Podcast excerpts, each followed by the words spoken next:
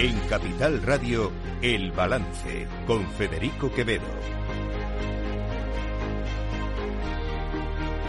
Señoras y señores, buenas noches. Bienvenidos este lunes 11 de diciembre de 2023. Son las 8, una hora menos en las Islas Canarias.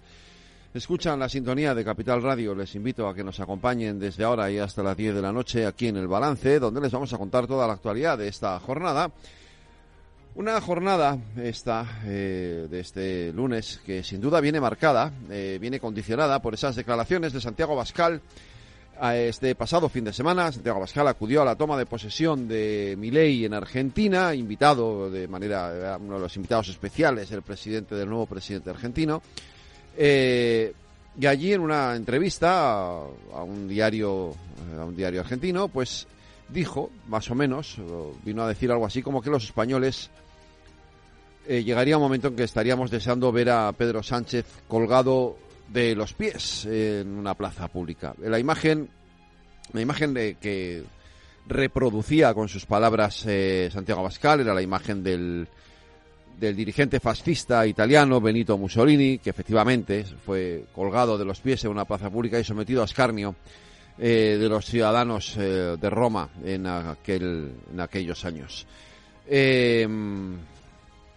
No hay por dónde cogerlo no hay por dónde cogerlo.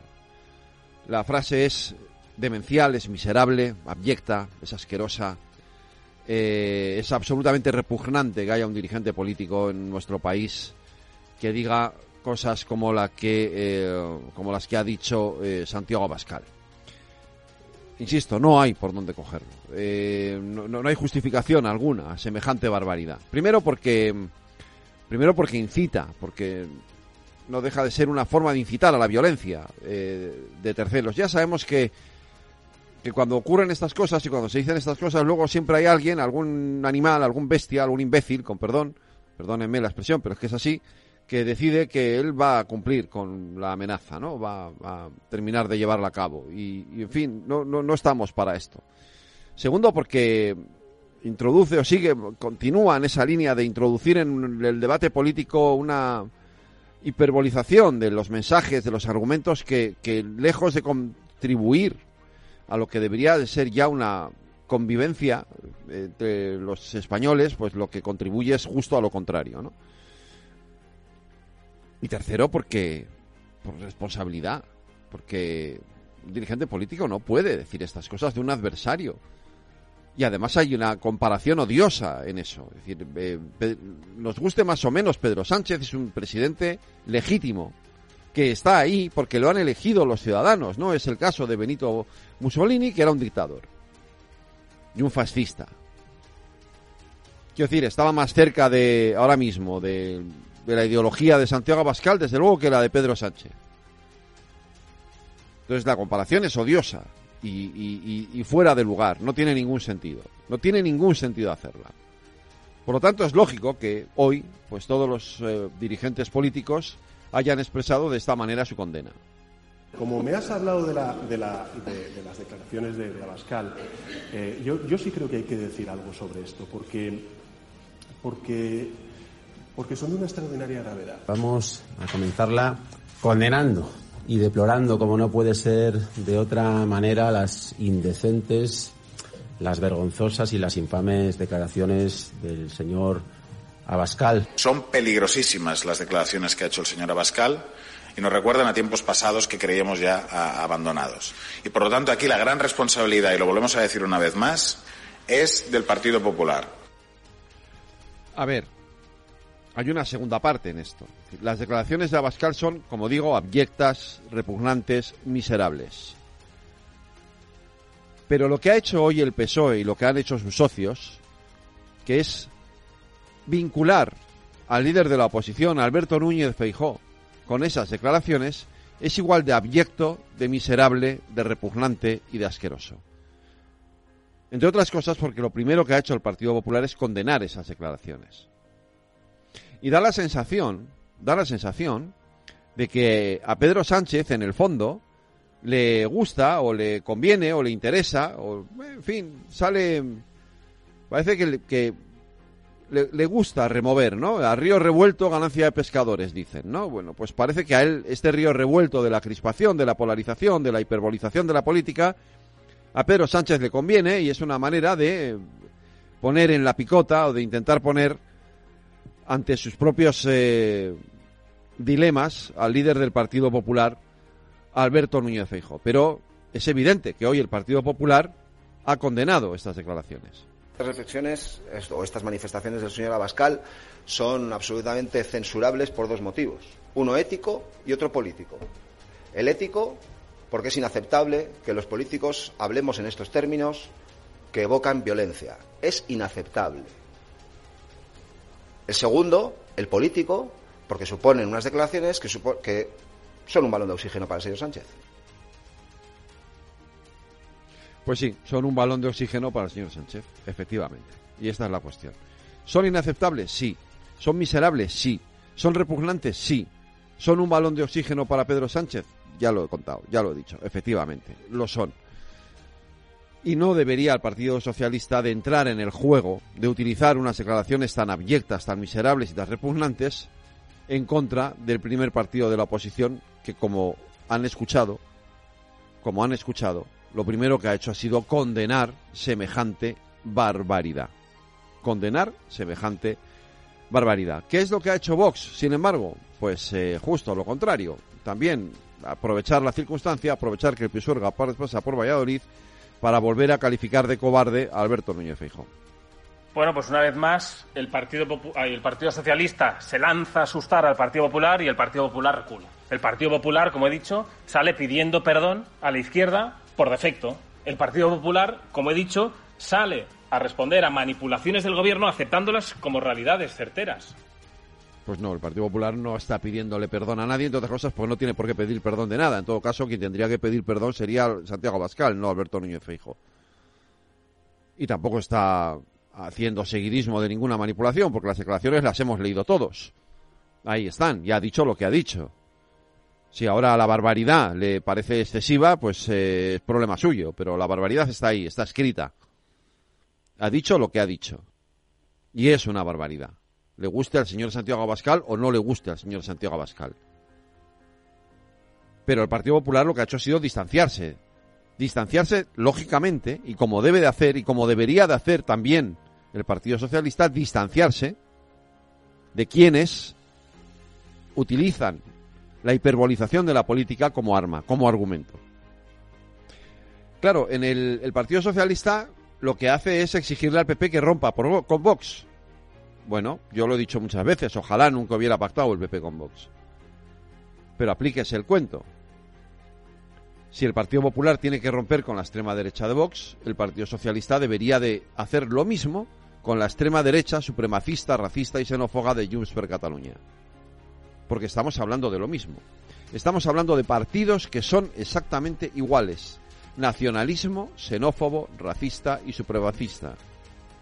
Es lo mismo Junts que Vox. Es lo mismo pactar con Vox que pactar por Junts, con Junts, señor Pedro Sánchez. A pesar de las bromitas con las que hoy, con las que hoy jugaba con cuestiones tan serias en la presentación de su libro, esto llamado Tierra Firme. Te digo que si tú tuvieras que ir a un programa de televisión, no tengo ninguna duda de que sería Supervivientes. Pero eso dónde lo grabáis, ahí en Honduras también. Lo hacéis en El Salvador, como tenemos un mediador. ¿eh? Hombre, esto de, que algo tan serio como lo de que haya un tipo del que me da igual que sea de El Salvador o que sea de Holanda, que haya un mediador verificando cuestiones que nos afectan a todos los españoles, un, un mediador extranjero que no tiene nada que ver con nosotros, verificando una negociación que debería estarse produciendo en el seno del Parlamento español, creo que es un asunto demasiado serio como para tomárselo a risa en la presentación de un libro. En fin, en los sonidos del día queda también esa polémica. Polémica muy de redes sociales, evidentemente. Si hoy entran ustedes en las redes sociales, se verán ahí a Monedero, a Chenique, compañía, con esta polémica en torno a la ruptura de Podemos con Sumar.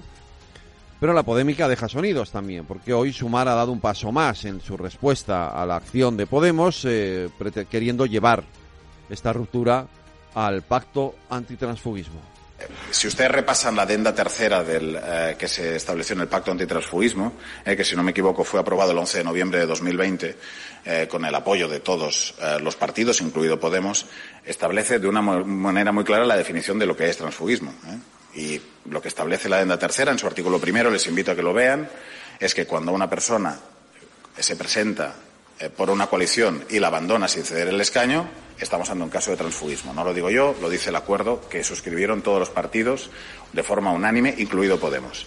Adenda tercera del Pacto Antitransfugismo, artículo primero.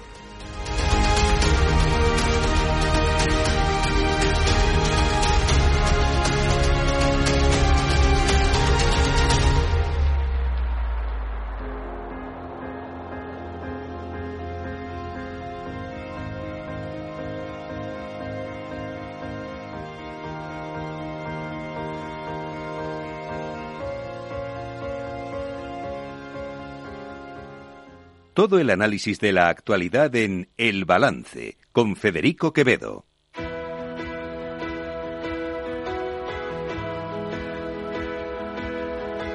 Las noticias de El Balance con Federico Quevedo, Aida Esquirej y Lorena Ruiz.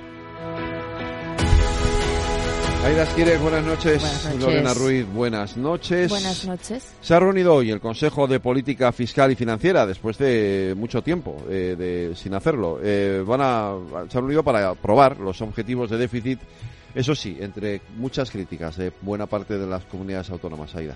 El Ministerio de Hacienda se ha reunido con las comunidades autónomas y les ha comunicado que en 2024 recibirán un importe histórico del sistema de financiación autonómica. Así lo ha anunciado la ministra de Hacienda, María Jesús Montero, que destaca que serán casi 20.000 millones de euros más que el año pasado para fortalecer las políticas públicas de las autonomías. Que las comunidades autónomas van a recibir un total de 154.000 467 millones de euros, es decir, un 14,9% más que los recursos que recibieron en el año 2023. Casi 20.000 millones de euros más de recursos para potenciar el estado del bienestar y, por tanto, la mayor financiación que han tenido las comunidades autónomas en el caso de su trayectoria o de su historia. Además, ha señalado que en los cinco años de gobierno de Pedro Sánchez las comunidades han recibido un 40% más de recursos que en los cinco últimos años de gobierno de Mariano Rajoy, lo que supone casi 180.000 millones más. La reunión del Consejo de Política Fiscal también ha servido para que Hacienda comunique formalmente a las autonomías que va a relajar el objetivo de déficit de las comunidades y los ayuntamientos para el próximo año. Será del 0,1% del PIB en 2024 para las autonomías y para las administraciones locales pasa del 0,2% al 0%. Estas tres décimas serán asumidas por la Administración General del Estado, ha explicado Montero, de tal modo que el objetivo de déficit pasará del 3% al 2,7%. Desde el Gobierno hemos propuesto que eh, tenían que tener un mayor margen fiscal y, por tanto, que sea del 0,1% para el año 2024. Mejoramos en una décima la capacidad de gasto y, por tanto, la capacidad de compromiso que las comunidades autónomas puedan tener con el estado del bienestar. Esa décima la asumirá una vez más la propia Administración General del Estado.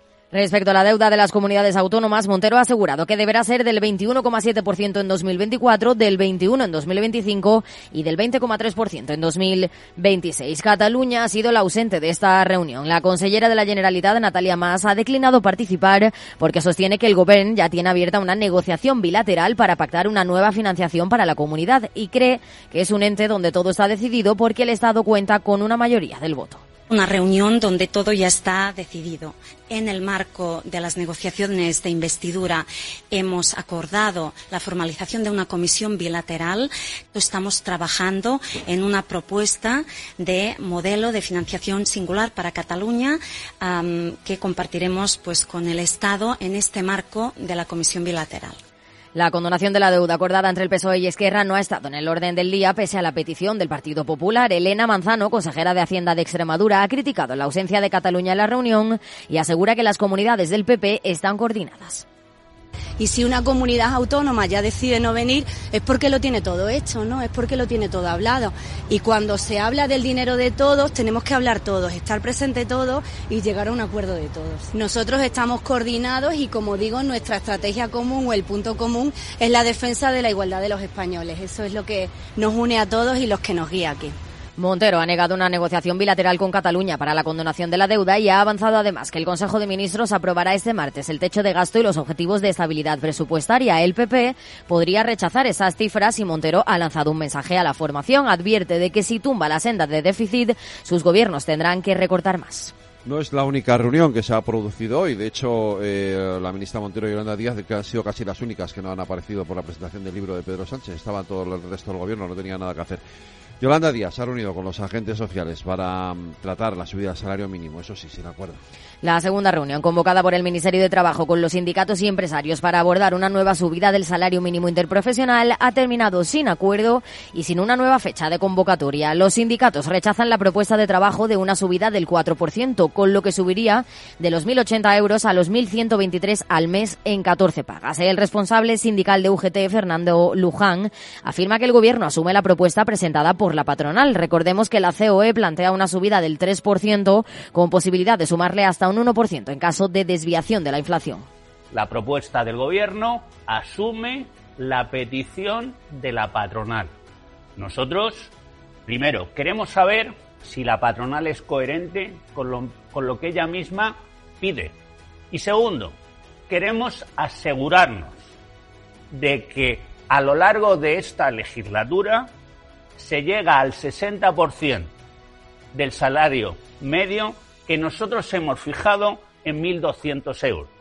Los sindicatos aseguran que no se ha logrado un acuerdo porque la patronal no ha querido acercar posturas y se mantiene cada uno en su propuesta. La COE mantiene su propuesta de subir un 3% y los sindicatos quieren que la subida alcance el 60% del salario medio y que este incremento sea lo suficientemente alto para compensar el impacto de la inflación en los productos más básicos. Maricruz Vicente, secretaria de Acción Sindical de Comisiones Obreras.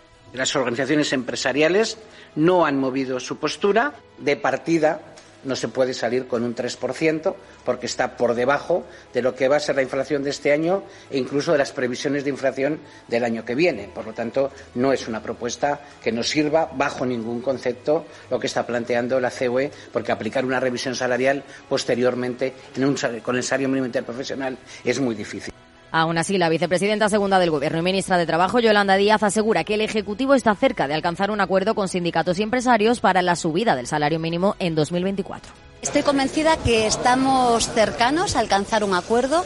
Las pretensiones entre la patronal y los sindicatos no es muy alejada y estoy completamente convencida de que por el bien del país seremos capaces de conseguirlo. Insisto, el IPC ha cerrado en España en el 3,8%, por tanto, insisto, estamos muy cercanos. Creo que hay margen para el acuerdo.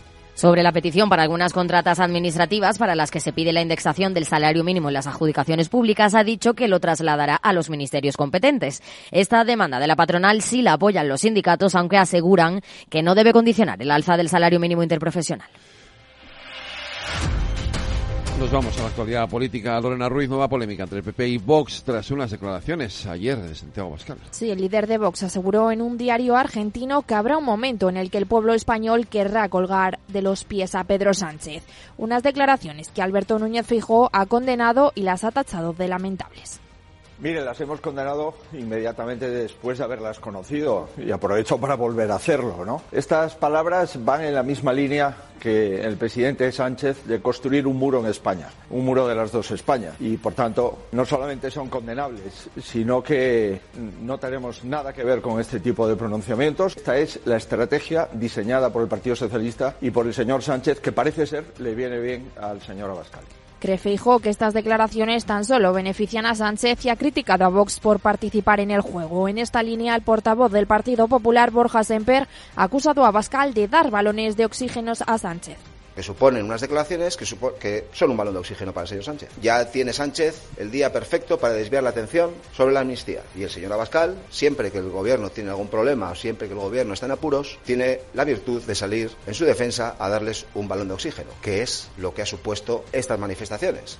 Abascal ha salido en defensa de sus palabras y ha calificado a los miembros del Partido Popular de nostálgicos de la derechita cobarde. Ha asegurado además que las palabras sobre Sánchez son manipulaciones del gobierno y ha feado que los populares contesten, dice, como si fueran realidades. Sin embargo, el, el presidente del gobierno ha calificado las declaraciones de extraordinariamente graves y ha cargado contra el Partido Popular por hacer importante a Vox al abrirles las puertas de las instituciones. Este señor, el líder de Vox, que para mí es un partido de odio, iba a ser el vicepresidente del Gobierno de España. Y esto yo creo que tiene que hacer reflexionar también al jefe de la oposición y al líder del Partido Popular sobre qué aliados tiene. Porque hoy Vox es importante porque el Partido Popular ha abierto las puertas de los gobiernos autonómicos y los gobiernos municipales y iba a abrir también la puerta del Gobierno de España a un partido que dice estas cosas. Desde Sumar van más allá y exigen al PP que rompa sus acuerdos con Vox en los distintos ayuntamientos. Lo ha dicho su portavoz Ernest Urtasun. En alguien que fomenta la violencia no puede seguir desde nuestro punto de vista ni un minuto más gobernando nuestras, instituciones. Son peligrosísimas las declaraciones que ha hecho el señor Abascal y nos recuerdan a tiempos pasados que creíamos ya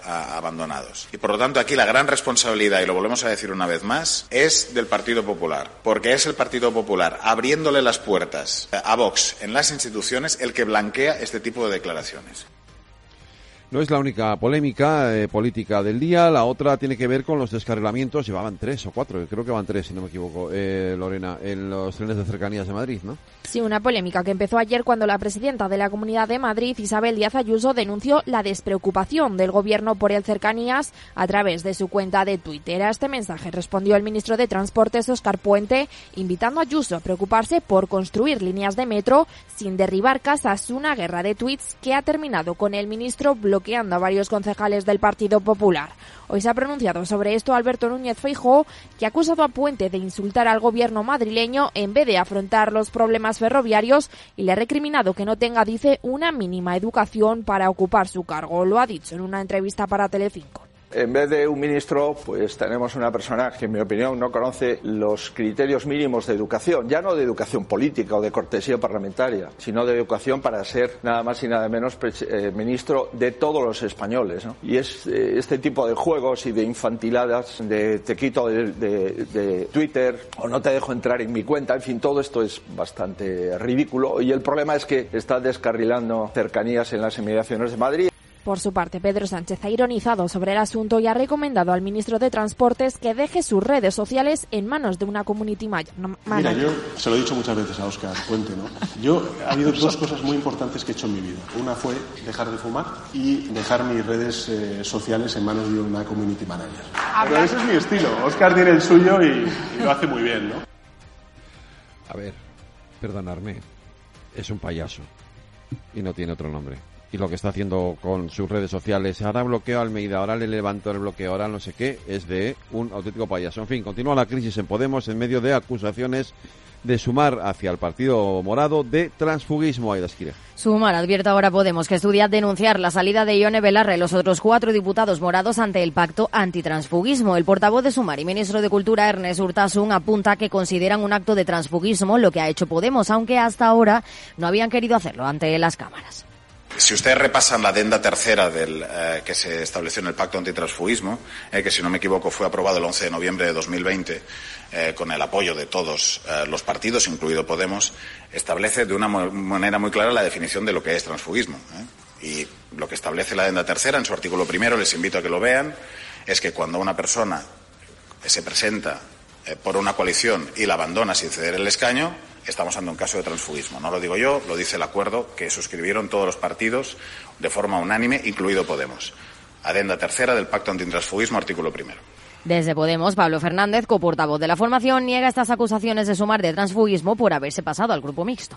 Y creo que también hay una diferencia sustancial, que todo el mundo la ve, salvo quien no la quiera ver, entre la decisión individual de una persona que desacata y que incumple las directrices de un partido político, de una organización política, y la decisión de una organización entera, de una organización entera. Insisto, el pacto es cristalino, meridiano y palmario. Quien no lo quiera ver es que sinceramente creo que no tiene la voluntad de verlo, pero yo les invito eh, a, que, a que lean el pacto, la adenda tercera, y es muy clara al respecto. Nosotros rechazamos de plano esas acusaciones e insisto, el que quiera seguir hablando de ello, pues está en su derecho, pero nosotros pasamos página. Mientras que la formación morada sigue descomponiéndose tras la renuncia de Roberto Sotomayor, candidato en las pasadas elecciones municipales por la bunkerización de la dirección estatal y su renuncia a un frente amplio con Sumari porque prácticamente ya no consultan ninguna decisión importante, Carolina Alonso, ex portavoz de Podemos en la Asamblea de Madrid, deja también la estructura orgánica y su participación en el partido. Alonso no comparte la línea política de la dirección estatal. Y hoy se ha desvelado una candidatura, la de EH Bildu, para ser Lendakari, y el, tras la renuncia de Arnaldo Tegui, hoy será, será, será Pello Ochandiano quien ocupe ese cargo. Bildu ha propuesto a Ochandiano como candidato a Lendakari en las próximas elecciones del País Vasco en 2024 por su solvencia, pasión y alma, y porque aseguran es una inversión cualitativa. No obstante, esta decisión tendrá que ser refrendada por la militancia en un proceso interno que arrancará el próximo lunes. Ochandiano ha sido hasta ahora director de programa de la formación y es considerado uno de sus ideólogos. Para Otegui representa una nueva generación y ha destacado su rigor y su pasión por cambiar las cosas. Pello Chandiano Campo, nuestro director de programa. Es una inversión cualitativa en la medida en que pues, nadie duda ni de su solvencia, ni de su capacidad, ni de su compromiso con este país. Pero en este sentido hemos hecho la apuesta con él porque además de solvencia, además de seguridad, además de compromiso con el país, tiene dos cosas muy importantes que va a ser difícil que tenga otro candidato o candidata. Pasión por cambiar las cosas y alma por recuperar para este país el escenario que este país necesita y quiere. Y a un día de que se debata en el Congreso la ley de amnistía, Nadia Calviño ha declarado que personalmente no es una decisión que le apetezca. Sí, preguntada por la amnistía en una entrevista para Onda Cero, la vicepresidenta primera y ministra de Economía ha respondido que hay veces en las que hay que tomar decisiones que no apetecen. No obstante, cree que se trata del camino correcto para mejorar la convivencia en Cataluña yo creo que se ve muy claramente que, que lo que uno pueda sentir, digamos, lo que lo que a uno le pide el cuerpo, por decirlo, que, que nos entiendan los ciudadanos, pues a lo mejor no se corresponde con lo que es mejor para el país, ¿no? Quiero decir que yo creo que cuando uno toma decisiones y cuando uno tiene responsabilidades de gobierno, tiene que estar por encima de lo que le pide el cuerpo, por, por resumirlo, y que lo entienda, ¿no? Tiene que tomar decisiones que son, que crea que son las buenas para su país y aunque en un momento dado eh, pienses, pues esto no es lo que a mí me apetece hacer, bueno, pues es que hay que hacer cosas que, que no apetecen, ¿no?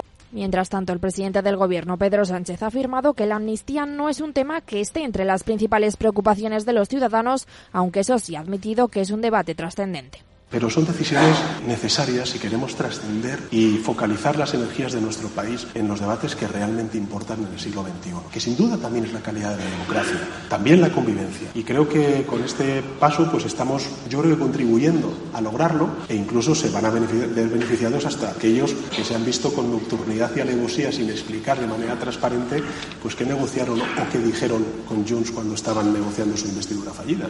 Y mañana el líder del Partido Popular, Alberto Núñez Feijóo, se subirá a la tribuna a defender una norma que considera el primer pago por la compra de la investidura de Sánchez. Por cierto, una última hora, les cuento que eh, desde el gabinete del presidente del gobierno ya se han puesto en contacto con el gabinete del presidente del Partido Popular, Alberto Núñez Feijóo, para fijar eh, la fecha para ese encuentro entre ambos dirigentes eh, políticos. Fijó ir a la reunión, aunque el Partido Popular lo que quiere es cerrar antes de la misma una agenda de asuntos para hablar y que no sea en una mesa al estilo de lo que se está produciendo con los partidos independentistas. Y hoy Capital Radio ha estado en la presentación de Tierra Firme, la nueva, el nuevo libro de Pedro Sánchez que ha presentado hoy el propio presidente del gobierno y ahí ha estado nuestra compañera Selena Niezbala. El presidente del gobierno, rodeado de sus ministros y ministras, ha presentado su segundo libro, Tierra Firme. El lugar escogido, el Círculo de Bellas Artes de Madrid. Jorge Javier Vázquez y Ángeles Caballero han sido los encargados de conducir el acto en el que Pedro Sánchez ha hablado largo y tendido de lo que no ha hecho en su libro, como la amnistía, el bloqueo en las redes de sus ministros o de su relación en pareja. Bueno, pues hay que armarse de mucha paciencia, hay que tener una coraza y sobre todo mucha complicidad eh, eh, en la relación eh, personal que es la que yo tengo con, con Begoña, ¿no? que es mi, mi compañera. Entre sus capítulos, la explicación de por qué decidió convocar elecciones sorprendiendo a todos los españoles tras los resultados municipales. Ha reconocido Sánchez que prácticamente era el único de su partido que no daba por perdida la batalla, pero que en cualquier caso no podía entrar en una presidencia de turno de la Unión Europea en ese cuestionamiento. También ha justificado esas grandes ausencias en tierra firme, como la de la ley del solo el sí es sí. Dice Sánchez que si mencionaba a Montero y la situación lo propiciaba, tenía que mencionar al resto de ministros. A pesar de todo, su relación asegura sigue siendo buena. Muchos capítulos también con alusiones a Feijó y al que dices el partido del odio a Vox, pero ninguna a Junqueras. Pendientes también de la COP28, en la que se busca un acuerdo para frenar la crisis climática y el calentamiento global en medio de las divisiones que existen en torno a los combustibles fósiles. La cumbre climática que se cerrará mañana martes todavía no tiene un borrador final de un acuerdo definitivo que abra la puerta a un calendario para el fin de los combustibles fósiles. La Unión Europea, Estados Unidos y muchos países en vías de desarrollo y estados insulares sostienen que es imprescindible una declaración sobre el fin de los combustibles fósiles. China, Rusia, la India o Arabia Saudí defienden todo lo contrario. Ministra de Transición Ecológica y vicepresidenta tercera, Teresa Rivera, ve difícil lograr una postura común. Es obvio que seguiremos trabajando, pero creemos que aquí hay muchos elementos que son simplemente inaceptables. Veo muy difícil que podamos llegar a una solución mañana a las 11 de la mañana como le hubiera gustado al presidente, pero también nos mantenemos dentro de lo que el presidente dijo desde el primer momento. Tiene que ser una COP que se convierta en un punto de no retorno, en un punto de referencia en esta década crítica y, por tanto, nos queda evidentemente mucho trabajo que hacer para poder trabajar, para poder garantizar junto con las demás partes que el escenario final sea un escenario viable y plenamente congruente con el mensaje que queremos dar.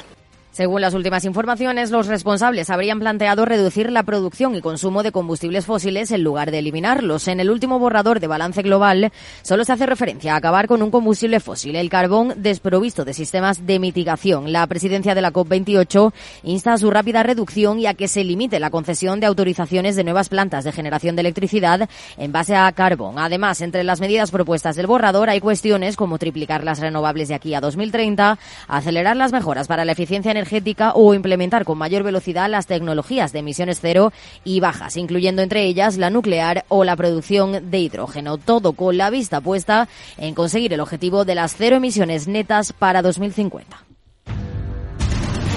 ¿Y qué ha pasado hoy en los mercados financieros, Aida? El IBEX 35 baja el 0,25% y pierde el nivel de los 10.200 puntos, afectada por la recogida de beneficios, el descenso del sector energético y las dudas de Wall Street. Con la vista ya puesta en las reuniones de la Reserva Federal y del Banco Central Europeo de esta semana, la mayoría de valores ha cerrado la sesión de este lunes en rojo, liderados por Acciona Energías Renovables, que ha caído un 4,75%, seguida de Solaria, Acciona e Indra. En el lado contrario, Melia ha liderado los valores alcistas por delante de Arcelor ArcelorMittal, Merlin, Inditex y Banco Sabadell.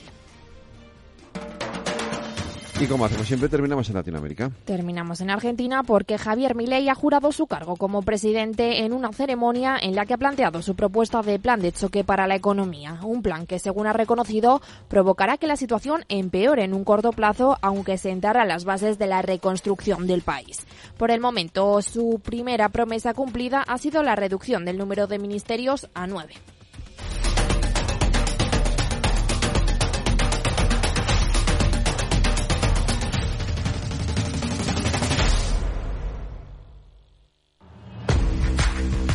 Oye, pensando cómo ahorrar en momentos como este con los precios por las nubes.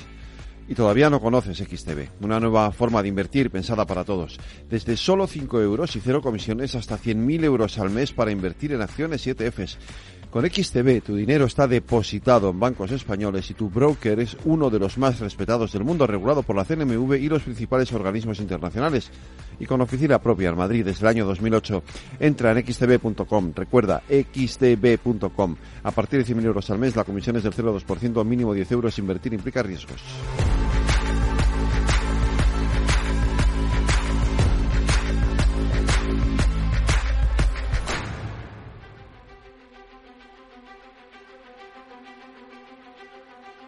Cada día en el balance nos detenemos en lo más destacado de la actualidad económica y lo diseccionamos en la lupa de Laura Blanco. Laura Blanco, buenas noches. Buenas noches, Federico. Oye, mucha movida en torno a ese Consejo de Política Fiscal y Financiera que se ha reunido hoy con María Jesús Montero y con la no presencia o una presencia, digamos, menos eh, importante de lo que debía ser de la Generalitat de Cataluña. Bueno, porque Cataluña no ha acudido, ¿no? A, al Ah, Consejo alegando, ha mandado a dos propios. eh, pero alegando, alegando cuestiones, negociaciones bilaterales, negociaciones bilaterales que por otro lado ha negado, ¿no? Y Madrid eh, Madrid, digo, la comunidad, no Madrid, Moncloa, eh, arremete contra esa situación. Mira, yo creo que es importante que se reúna el Consejo de Política Fiscal y Financiera porque se tendría que reunir más, porque con el pastel que tenemos encima, ya no solo por la cuestión catalana ¿eh? y el pacto con los nacionalistas del gobierno, sino por la necesidad que tenemos de rediseñar el modelo de financiación autonómica, tendría que producirse un encuentro constante más allá de que sí que haya negociaciones bilaterales. Yo desconfío un poco, probablemente hasta ahora no ha habido, bueno, algo habrá habido, eh, porque la cita eh, es para el arranque del ejercicio, pero es una manera por parte de Cataluña de decir yo no soy como el resto, ¿no? Eh, el no acudir en la misma calidad que acuden el resto de comunidades autónomas. Eh, por mucho que se niegue, la realidad es que con Cataluña se va a hacer una negociación bilateral, y la llamemos como la llamemos, Federico. Y esa es la realidad en la que vamos a estar a lo largo de esa legislatura, porque eh, de eso parte el pacto de gobierno, bueno, de la ley de amnistía, pero también de la negociación de los dineros, ¿no? Que al final son los que mueven el mundo. A ver, hay una mesa con, con Junts per Cataluña, hay otra mesa con la Generalitat. O sea, es obvio que de esto se va a hablar en esas mesas eh, al margen del resto de, comunidades autónomas y eso entiendo, con perdón por la expresión, ha cabreado al resto de las comunidades, claro. Claro, Cataluña quiere un trato diferencial, ¿no? Y al final la, manera de verbalizarlo por parte de Cataluña, pues es lo que está evidenciando, por mucho que la ministra Montero eh, diga lo que diga, pero oye, que no es la primera vez que se producen negociaciones bilaterales con comunidades autónomas o se intentan negociar para conseguir algo a cambio. Aquí todas las partes, eso, al final, Federico, lo que nos mm. lleva es a entender la importancia que tiene el voto nacionalista en nuestro país, que si tienes un voto nacionalista suficiente como para determinar eh, el gobierno central, porque España es plurinacional, pues al final acabas teniendo, podríamos llamarlo una ventaja competitiva desde el punto de vista autonómico, eh, el voto nacionalista puede convertirse en una ventaja competitiva para lograr los intereses eh, que, se consideran. Yo considero muy relevante que se reúna el Consejo de Política Fiscal y Financiera, pero que por favor se reúna más, que, tenemos que acelerar mucho en, la, en, el cambio del modelo de financiación autonómica, pero no solo para Cataluña. Eso es. Eso es algo que hemos dicho aquí, que hemos repetido también en nuestra tertulia económica multitud de veces, es que hay que hacer un nuevo sistema de financiación autonómica. Bueno, pues ahí está la clave. Primero, entiendo que va a llegar eh, la relación con Cataluña, porque es de lo que se trata, es en lo que está anclado, anclada esa legislatura eh, y, el resto, bueno, pues se irá viendo en función de cómo vayan evolucionando los acontecimientos. Mira hoy la presentación del libro de Sánchez. Eh, mm. yo me planteaba hoy cuando veía la presentación pues no sé si era un libro que estaba preparado por si acaso el presidente no repetía como presidente, ¿no? Y al final resulta curioso que un presidente acabe presentando el libro eh, como presidente, ¿no? Cuando, hmm. bueno, pues está bien, pero creo que tendrían que dejarse este tipo de cuestiones para cuando uno ya deja de ser presidente, no para cuando está eh, en el durante ¿no? de, la presidencia. Eso sí que lo analizaremos luego en la tertulia. Y escúchate la crónica de Selena Nidbala, que ha estado allí. hoy hemos estado allí, ha estado allí Capital Radio en esa presentación. Eh, Laura Blanco, mañana más lupa aquí en el balance. Bueno, buenas noches, Federico. Buenas noches. ¿Quieres cobrar por operar con tu dinero? Con DarwinX es posible y funciona así. Operas un universo de más de 1.500 instrumentos financieros en condiciones competitivas, con nuestro broker o a través de Interactive Brokers. Y aquí viene lo bueno. Mientras operas, construyes tu track record para nuestra gestora que te paga por tu éxito. Llevamos más de 10 años impulsando el talento. Hemos atraído más de 95 millones de dólares de capital inversor y pagamos a nuestros mejores traders cientos de miles de euros al año en comisiones de éxito. Darwinex, donde no pagas de más y cuanto mejor operas, más cobras. ¿A qué esperas? Tu capital está en riesgo. El rendimiento pasado no es una indicación de resultados futuros. Datos actualizados en agosto de 2023. El balance de los deportes con Paco Lloret. Paco Lloret, buenas noches. Hola, ¿qué tal? Muy buenas, eh, Federico. Oye, vamos a empezar si quieres por lo de hoy, que hay dos partidos y ahora nos cuentas por qué hay dos partidos en lugar de uno y, eh, y ya luego analizamos eso de ayer que tiene su miga. Sí, yo creo que hoy hay que hablar mucho del Girona, que primero porque se lo merece y porque ayer vimos un partido, vamos, eh, antológico. Pero sí, la actualidad manda. Ahora mismo estamos pendientes de dos partidos. Uno estaba previsto y programado es el que juega en el Rayo y el Celta en Vallecas. Te recuerdo que el Celta está eh, celebrando su centenario de la peor manera posible. Solo ha ganado un partido, está en zona de descenso y a pesar de la ilusión y de haber contratado a Rafa Benítez, pues las cosas no le van bien. Por su parte, el Rayo es un equipo que da mucha guerra y no tiene complejos. Lo ha demostrado contra equipos eh, del máximo nivel.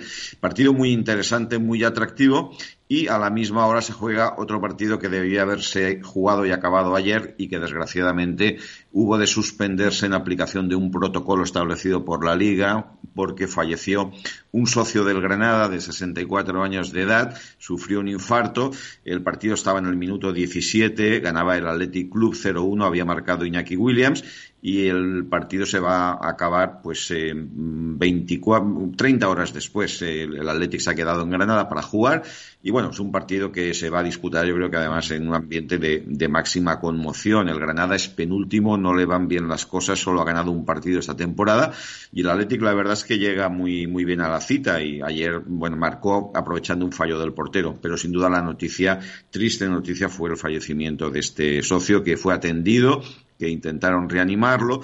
Hay algunas eh, voces que manifiestan quejas porque el protocolo mm, tardó, porque eh, no eh, fueron rápidos en la asistencia. En cualquier caso, el desenlace se produjo y por lo que hemos sabido leyendo la prensa de Granada, esta persona padecía una enfermedad grave y, bueno, pues asumía un riesgo yendo a los partidos porque además los vivía con mucha intensidad. Bueno, pero la noticia, independientemente de esto, la noticia ayer estaba en ese 4-2-4, ese 4-2 del Girona al Barcelona en el campo del, del, Barça. No sé si viste el partido, pero. no, he visto retazos. He visto pues retazos del partido. Fue un partidazo, sí. Fue un partido de ida y vuelta, de toma y daca. Eh, pues, por ejemplo, el Girona pudo meter perfectamente media docena de goles es verdad que el Barcelona tuvo muchas oportunidades, muchas llegadas, muchos chuts, pero eh, tiene jugadores muy desacertados. Eh, para mí el ejemplo, el paradigmático es eh, Lewandowski. Es un futbolista que ahora mismo tiene ocasiones muy, muy claras y no las aprovecha. ¿no? Hubo un momento que se veía venir el 2-3 y en la, en la, siguiente acción llegó el 2-4. Pero bueno, que aunque me quedo pues mira, me quedo con que el Girona está batiendo y pulverizando todos los registros. Ha ganado todos los partidos que ha jugado fuera de casa, eh, excepto uno que empató en San Sebastián. No conoce la derrota, juega con un desparpajo tremendo, es el máximo goleador de primera división y bueno, pues ahora mismo yo creo que nos tiene a todos enamorados eh, por, por, cómo juega, por el desparpajo, porque bueno, tiene futbolistas buenos, pero no tiene grandes estrellas. Aún así, es la sensación de la liga y creo que está rememorando, pues, por ejemplo, aquel Super por de los años 90 y de otros equipos que sin grandes estructuras animaron las ligas, el Sporting de Gijón a finales de los 70 y otros tantos, ¿no? Y, creo que la pregunta que seguramente tú y yo nos hacemos y mm. mucha gente es ¿hasta cuándo va a llegar el Girona? Este, lo iba a preguntar. Evidentemente, eh, nadie lo sabemos, eh, pero sí que te digo una cosa, eh, me parece un equipo que lo veo en Europa seguro y claro, queda la segunda vuelta, que todavía quedan tres jornadas de la primera, pero tiene futbolistas que marcan diferencias. Y el único partido que han perdido, que fue, fíjate, con el Real Madrid 0-3, eh, eh, yo vi el partido, eh, en los primeros cinco minutos, para que veas cómo es el fútbol, el Girona pudo haber marcado dos goles fácilmente. Kepa Arrizabalaga hizo una parada, una parada memorable, el poste evitó un gol, y el fútbol a veces son momentos. Pero lo que sí que me llama mucho la atención de este club es su capacidad para, para pelear, para no rendirse, para levantar incluso marcadores adversos, como le pasó el otro día en Orihuela en la Copa, y tiene un entrenador Mitchell que ahora mismo es, pues yo creo que la gran sensación del fútbol español. Y, bueno, pues un equipo que lleva en primera, creo que esta es su tercera o cuarta temporada en la historia. Bueno, no sé, eh, ¿hasta dónde llegará? Pues no lo sé, pero de momento nos divertimos mucho viéndole jugar. Oye, mañana Champions. Sí, eh, para que la semana sea completa, mañana tenemos eh, tenemos Champions y bueno, tenemos equipos que están en el, en, el alambre. Eh, por ejemplo, mañana el Sevilla juega en Francia, partido que viene precedido de polémica porque... Espera, que nos lo va a contar Lorena. Que nos lo ah, va a contar Lorena. Lo cuento yo. Los aficionados del Sevilla tienen prohibido entrar en el estadio o también en sus aledaños de cara al encuentro de mañana en Champions ante el Lens. Además, tampoco podrán conducir o aparcar en la vía pública de la ciudad. Una medida que llega tras la muerte de un aficionado en Nantes en un altercado con aficionados del Niza y después también de las peleas en la previa del Sevilla Lens aquí en España.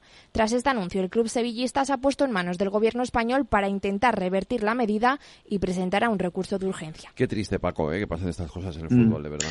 Sí, además hay un agravio comparativo porque dos días después el Villarreal va a jugar en Rennes. Este, este, partido es en Lens. Eh, Lens es una ciudad del norte de Francia muy apasionada futbolísticamente, tienen una gran rivalidad con el Lille. El partido de mañana es horario de tarde, 7 menos cuarto, y a la misma hora se juega el PSV Arsenal. Al Sevilla solo le vale ganar para ser tercero y meterse en la Europa League. No, no, le queda otra, ¿no? Pero sí, es muy triste lo que, lo que hemos escuchado y sobre todo las razones por las que se ha aplicado esta, esta norma, que es una norma política. Y yo de mañana también te destacaría dos partidos. Uno que nos toca más de cerca, Inter de Milán Real Sociedad en San Siro. El que gane se mete primero, acaba primero de, grupo, acaba campeón. Y atención al partido de eh, Old Trafford entre el Manchester United y el Bayern de Múnich porque el United está contra las cuerdas y mm, incluso si ganara igual se quedaba fuera, porque si el Copenhague gana, en casa al Galatasaray o, el Galatasaray gana en la capital danesa al Copenhague, eh, se mete como segundo acompañando al Bayern. O sea que el United necesita ganar y que empaten eh, en el partido de Copenhague. Lo veo muy difícil. Eh, pues Paco, mañana lo contaremos aquí en el Balance en Capital Radio. Un abrazo, cuídate. Un abrazo, hasta mañana, Federico. Si quieres estabilidad en el empleo, poder conciliar tu vida laboral y asegurarte una pensión para cuando te jubiles, debes escuchar Empleo Público. Todo lo relativo a las oposiciones, convocatorias, consejos para preparar las pruebas y la opinión de expertos de las administraciones públicas y de la formación. Los miércoles a la una y media de la tarde en Capital Radio tienes una cita con Empleo Público, con José Joaquín Flechoso.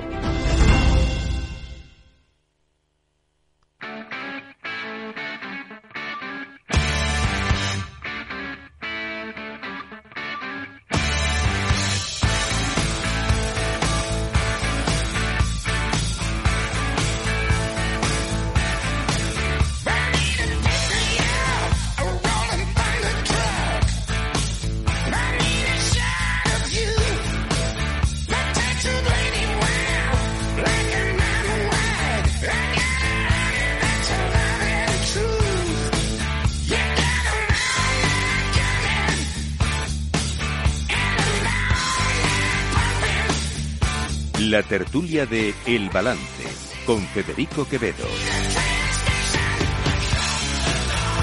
Oye, eh, Aida, ¿con qué marcha empezamos hoy la tertulia, no? ¿Has visto? 67 añitos cumple Stevie Young, que es guitarrista y cantante escocés y bueno, ha formado parte de ACDC. Claro, es que es uno de los Young. Es sobrino, por cierto, no es hermano. Sobrino de los hermanos. Es sobrino de los hermanos Young y como todos los Young, están todos, pues ahí, eh, ahí, están todos en la misma banda. Pues con la música de DC con este último disco nos, despedimos. es que lo digo en, español, ¿eh? Yo digo ACDC. ¿Tú dices ACDC? Bueno, es ACDC. eh, vamos a contar los temas de la tertulia. Hola, tertulianos. Tenemos nueva bronca política. Qué raro, la frase de Abascal aludiendo al cuerpo linchado y expuesto al escarnio público de Benito Mussolini como final para Pedro Sánchez es la última en la escalada desaforada que vive la política nacional. Sánchez ha condenado estas palabras y mira al PP. Este señor, el líder de Vox, que para mí es un partido de odio, iba a ser el vicepresidente del gobierno de España. Y esto yo creo que tiene que hacer reflexionar también al jefe de la oposición y al líder del Partido Popular sobre qué aliados tiene. Porque hoy Vox es importante porque el Partido Popular ha abierto las puertas de los gobiernos autonómicos y los gobiernos municipales y iba a abrir también la puerta del gobierno de España a un partido que dice estas cosas. El PP ha condenado las palabras de Abascal, pero asegura que no ayudarán al PSOE a distraer la atención de los españoles, porque esta semana el protagonismo no está en lo que dice Vox, sino en lo que hacen los socialistas en el Congreso. Que suponen unas declaraciones que, que son un balón de oxígeno para el señor Sánchez. Ya tiene Sánchez el día perfecto para desviar la atención sobre la amnistía. Y el señor Abascal, siempre que el gobierno tiene algún problema o siempre que el gobierno está en apuros, tiene la virtud de salir en su defensa a darles un balón de oxígeno, que es lo que ha supuesto estas manifestaciones. El propio Feijóo condenaba esta mañana en la mirada crítica las palabras del líder de Vox y el partido Ultra, por su parte, acusaba de cobarde al líder del PP. Así estamos. La verdad que da bastante pereza ya este ambiente. Entre tanto, el PP no huye de alcanzar grandes pactos de Estado con el principal partido del gobierno, pero no se fían. Y mientras tanto en Podemos continúa el goteo de dimisiones. La ruptura con Sumar ha provocado que, entre otros, los dos candidatos en la capital de las pasadas elecciones municipales y autonómicas abandonen el partido. Y Sumar habla de transfugismo. Si ustedes repasan la adenda tercera del, eh, que se estableció en el Pacto Antitransfugismo, eh, que si no me equivoco fue aprobado el 11 de noviembre de 2020, eh, con el apoyo de todos los partidos, incluido Podemos, establece de una manera muy clara la definición de lo que es transfugismo. Y lo que establece la adenda tercera en su artículo primero, les invito a que lo vean, es que cuando una persona se presenta eh, por una coalición y la abandona sin ceder el escaño, estamos ante un caso de transfugismo. No lo digo yo, lo dice el acuerdo que suscribieron todos los partidos de forma unánime, incluido Podemos. Adenda tercera del Pacto Antitransfugismo, artículo primero. Además, hoy se ha celebrado la reunión del Consejo de Política Fiscal y Financiera. Montero ha anunciado a las comunidades autónomas que recibirán un importe histórico del sistema de financiación autonómica y niega que se esté negociando la financiación bilateral con Cataluña. Que no ha habido ninguna reunión bilateral de eh, modelo de financiación autonómica o que tenga que ver con la financiación autonómica en Cataluña. Algunos consejeros del Partido Popular han hecho afirmaciones como si fueran verdades que no se correspondían con la realidad. Además, el sector conservador del Consejo General del Poder Judicial prepara otro informe contra la ley de amnistía que arranca mañana su andadura en el Congreso. Esta vez lo hace a petición del Senado, donde el PP tiene mayoría. Por cierto, que El Mundo ha publicado encuesta y la amnistía afecta a casi dos millones de votantes del PSOE. Se arrepienten de haber apoyado a Sánchez y cambiarían su papeleta. Y es que entre los que respaldaron al presidente del Gobierno, un 45,8% se opone a la amnistía. Además, según la encuesta de Sigma 2, PP y Vox suman mayoría absoluta por primera vez desde el 23 de julio. Y bueno, pues nosotros yo creo que en un contexto tan difícil como el que hemos vivido durante estos últimos cuatro años, pues hemos sabido llevar el timón del país a una dirección adecuada. Por eso hablamos de tierra firme, ¿no? Y hoy Pedro Sánchez ha presentado su, su libro Tierra Firme en un acto presentado por Jorge Javier Vázquez. Puro show, vamos. Pero esto nos lo cuenta ahora Selena Niedbala, aunque viendo cómo está el patio, donde el presidente ve Tierra Firme, yo creo que hay arenas movedizas. ¡Viva el vino!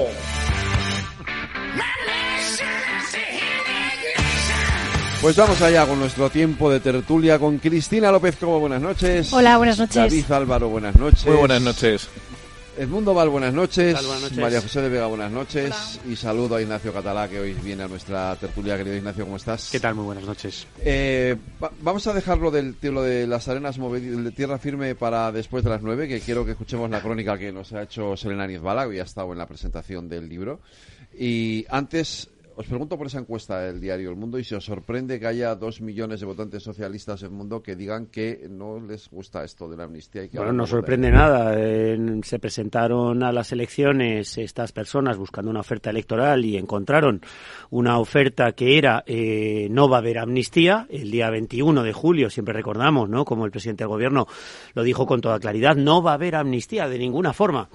Se lo creyeron salieron a votar con una pinza en la nariz después de todas las tropelías que ha hecho Sánchez durante la anterior legislatura y ahora se encuentran defraudados. Bueno, la misma defraudación, con el mismo, la misma frustración con la que se encuentran los votantes del Partido Popular que creían que Alberto Núñez Feijóo iba a gobernar con mayoría absoluta o apoyado por Vox y que hoy se encuentran con que su voto, y tiene cierta gracia decirlo del Partido Popular, pues ha sido un voto inútil, ¿no? Porque el Partido Popular siempre apela a ese voto útil un poco lo mismo, claro, hoy de repente pues es para coger a alguno, ¿no? Y mirarle a la cara y decirle, macho, te han engañado. Y no sé, la última reflexión que hago es que habrá un partido nuevo, un día al que, al que estos dos grupos de personas, los frustrados de un lado y del otro, serán capaces de votar y que decidirán los designios del país. Es que es muy llamativo. Ha sido demasiado cercano, demasiado eh, comentado, demasiado incluido en los medios, demasiado publicado. No vamos a tener la amnistía hace cuatro años, incluso diciendo vamos a traer a Puigdemont para ser juzgado y de repente no solo eh, nos estamos comiendo la amnistía, sino que nos están preparando para lo que nos vamos a comer después.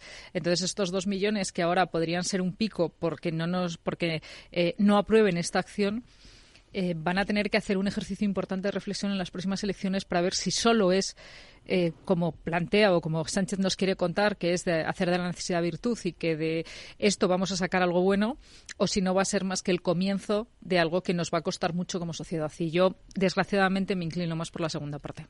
Ignacio.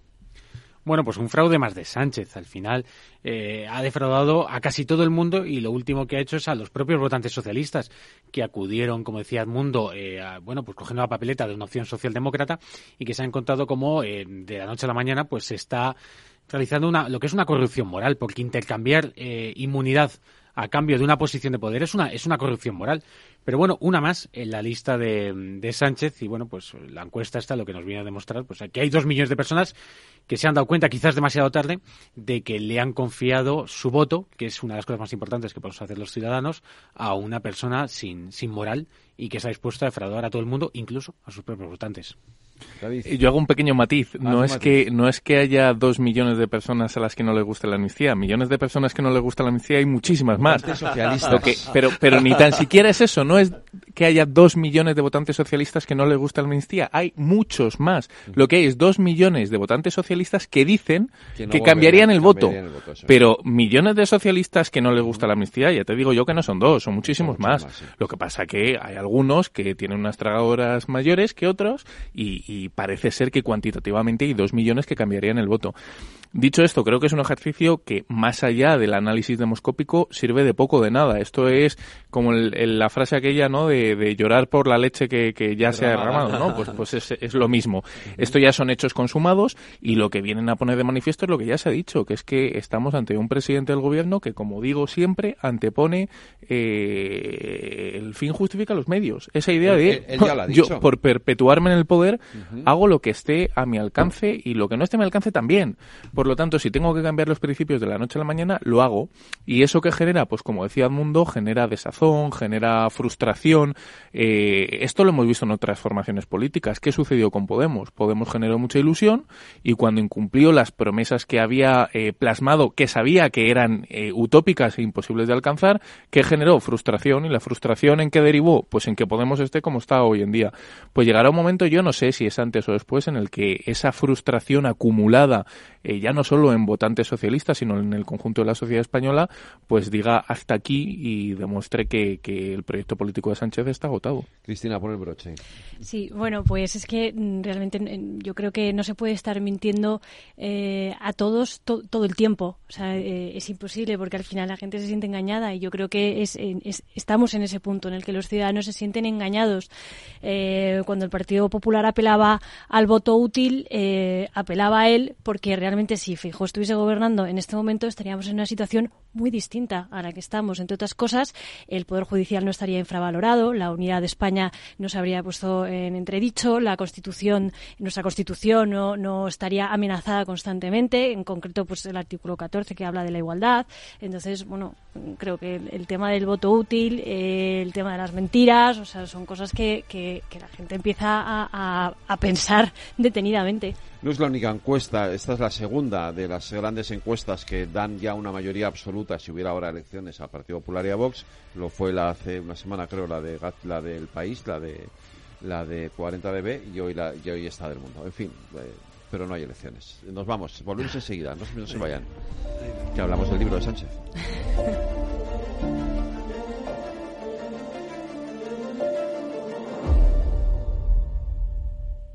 Este es un mensaje para todos los oyentes de radio y es solo para decir gracias. Gracias por dedicarnos tres horas cada día. Gracias por escucharnos en casa, en el coche, en el trabajo, en un móvil o donde sea, en directo o en podcast. Gracias por tu fidelidad, porque gracias a ti, la radio sigue siendo un gran medio, el más creíble, en el que más confías y el que mejor te informa y entretiene. El medio del día a día, de la actualidad al instante y que te acompaña siempre estés donde estés. Radio Value, la Asociación de Radios Comerciales te da gracias a ti. Madrid, 103.2 FM, Capital Radio. Disfruta de la Navidad en familia con más de 500 pequeños productores de alimentos de Madrid, cuyo esfuerzo y trabajo diario llevan a tu despensa productos de gran calidad y cercanía. Porque en Navidad lo que quieres es celebrar con los tuyos. Hazlo con Alimentos M Producto Certificado. Sabores que despiertan tus sentidos y se convierten en un me gusta. Comunidad de Madrid. En la Comunidad de Madrid hemos iniciado el programa Cervicam, la detección precoz de cáncer de cervix en mujeres sin síntomas de entre 25 y 65 años. Es importante que cuando recibas la invitación participes y ganes en salud. Una detección precoz puede ser vital en la enfermedad. Mientras tanto, mantén los controles habituales con tu matrona. Campaña financiada por la Unión Europea Next Generation, Plan de Recuperación, Gobierno de España, Comunidad de Madrid. Capital Radio.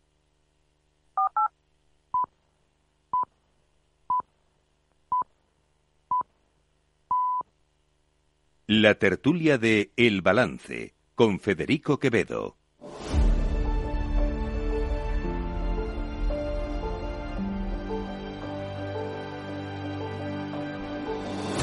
Las nueve de la noche, una hora menos, en las Islas Canarias, en la sintonía de Capital Radio, nuestro tiempo de análisis de tertulia, y hoy el Capital Radio ha estado en esa presentación del libro de Pedro Sánchez, Tierra Firme, eh, de la mano de Serena Nizbala, que nos ha dejado esta pieza.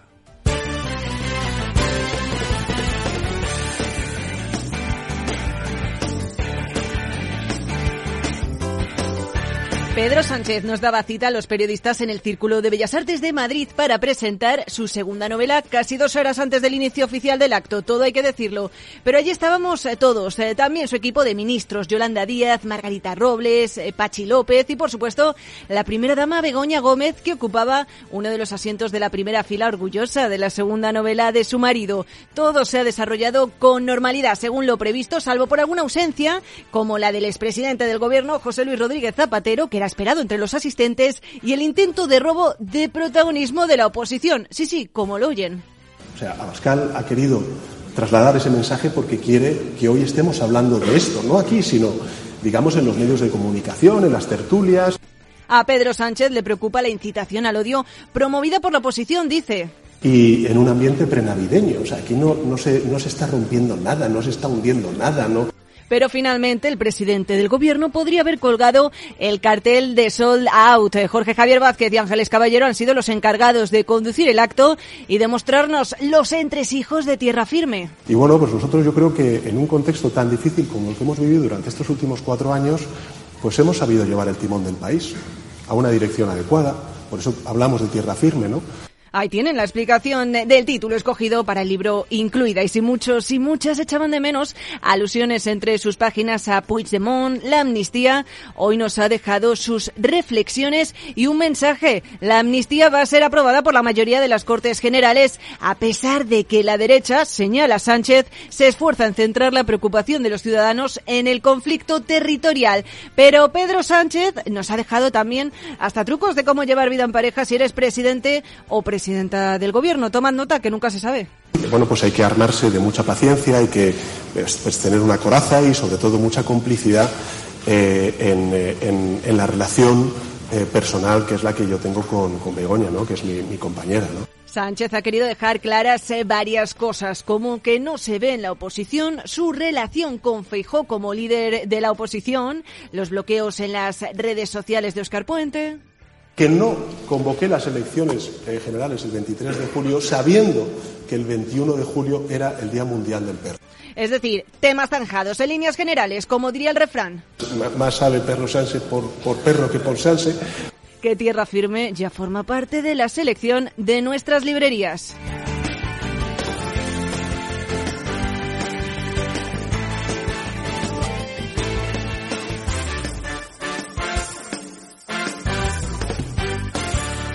Pues esto ha sido la presentación del libro de Perro Sánchez en el Círculo de Bellas Artes. 14 ministros nada más y nada menos que debía ser que no tenían nada que hacer hoy. ¿No? Porque, ¿Cómo se llamaba eso en los nazis, no? Lo de la obediencia de vida. Obediencia de vida. la obediencia de vida. llenan el acto ellos solos. ¿Eh? Que llenan el acto solos. Sí, sí, la lealtad al, la, la, llevada al extremo, ¿no? Por eso. ¿Eh? Había que estar ahí, no vaya a ser que el jefe diga, tú no has estado, ¿no? Bueno, pero se suponía que era uno de los, eh, eh, de los eximentes. Bueno, pues aquí era parecido. Tú necesitas la obediencia de vida, básicamente porque además tenemos a tres semanas una remodelación del gobierno. Sí, sí, claro. Así que no te podías mover salías en la foto. A mí, yo he de decir una cosa, que esto, eh, que nos lo tomamos con mucha frivolidad, el hecho de que un presidente del gobierno en funciones, eh, estando en el ejercicio de su cargo, publique libros, eh, que nos haga creer a todos los ciudadanos que además lo escribe él. Eh, lo digo como, como alguien que le gusta escribir, como alguien que se ha dedicado a, publicar y, que sabe el esfuerzo y la dedicación que lleva a escribir un texto, un texto que, que, tenga cierta calidad como para ser publicado, que nos haga creer que lo ha escrito él, me parece un insulto a la sociedad. Eh, está muy bien que hagan un libro sobre Pedro Sánchez, pero que digan públicamente y aparezca en la portada de ese libro quién es el autor no hay ningún problema. Seguro que vende igual eh, y acaba siendo un éxito literario porque no tengo dudas que todos queremos saber mucho más de, este aclamado presidente del gobierno que tenemos. Pero insisto que me parece un insulto. Y, en la eh, idea de que él pudiese escribir libros estando eh, en el ejercicio del poder, mm. me parece peor aún.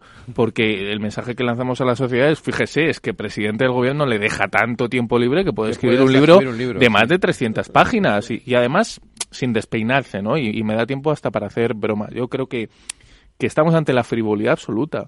Y lo digo totalmente en serio. Creo que, que eh, algo como escribir un libro que te eleva un poco intelectualmente, literariamente, incluso es un ejercicio con, consigo mismo, con, con, ese momento de enfrentarte al papel, a, ordenar las ideas, a saber qué quieres transmitir, qué mensaje quieres trasladar y qué quieres legar. Aquí no hay legado alguno, aquí no hay una traslación de un mensaje más allá que, que, la adoración y el culto al líder, eh, no hay un mensaje de una política mejor, no hay un mensaje en contra del populismo, no hay un mensaje en contra de políticas tóxicas y nocivas que están acaparando la vida pública hoy en día y lo que hay es eh, única y exclusivamente el autoelogio mm. y me parece que, es un mensaje muy nocivo y más aún cuando vemos eh, en la presentación el tono jocoso en el que se abordan temas que son muy serios, pues como que un ministro del gobierno de España se dedique a a censurar y a bloquear eh, indiscriminadamente a periodistas, opositores,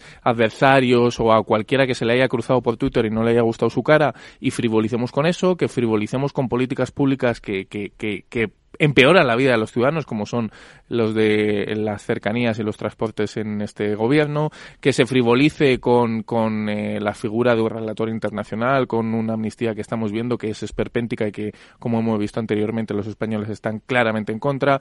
Bueno, cómo se quiebra la unidad nacional, cómo se quiebran los preceptos básicos de la Constitución y podría estar así acaparando la conversación toda la noche y no, no quiero hacerlo, pero me, me preocupa esa frivolidad. Pero David, perdona, estando totalmente de acuerdo contigo, porque no, no creo que nadie piense que Sánchez lo ha escrito realmente. O sea, aquí la figura del ghostwriter está claramente está, está, claramente definida. Sí, sí, a mí me parece genial. Estipúlamelo en la portada, pónmelo en la portada. No me hagas una eh, suerte de eh, apoyo colega a la pseudoautora, pónmelo en la portada. No me pongas en la portada Pedro Sánchez escribe el libro, no sé Pero qué, si, no. si no lo hizo en su tesis doctoral, ¿por qué lo va a hacer en, su segundo libro? Porque además es, que esto va de honestidad, es, que no pasa nada. Todo el mundo lo va a entender.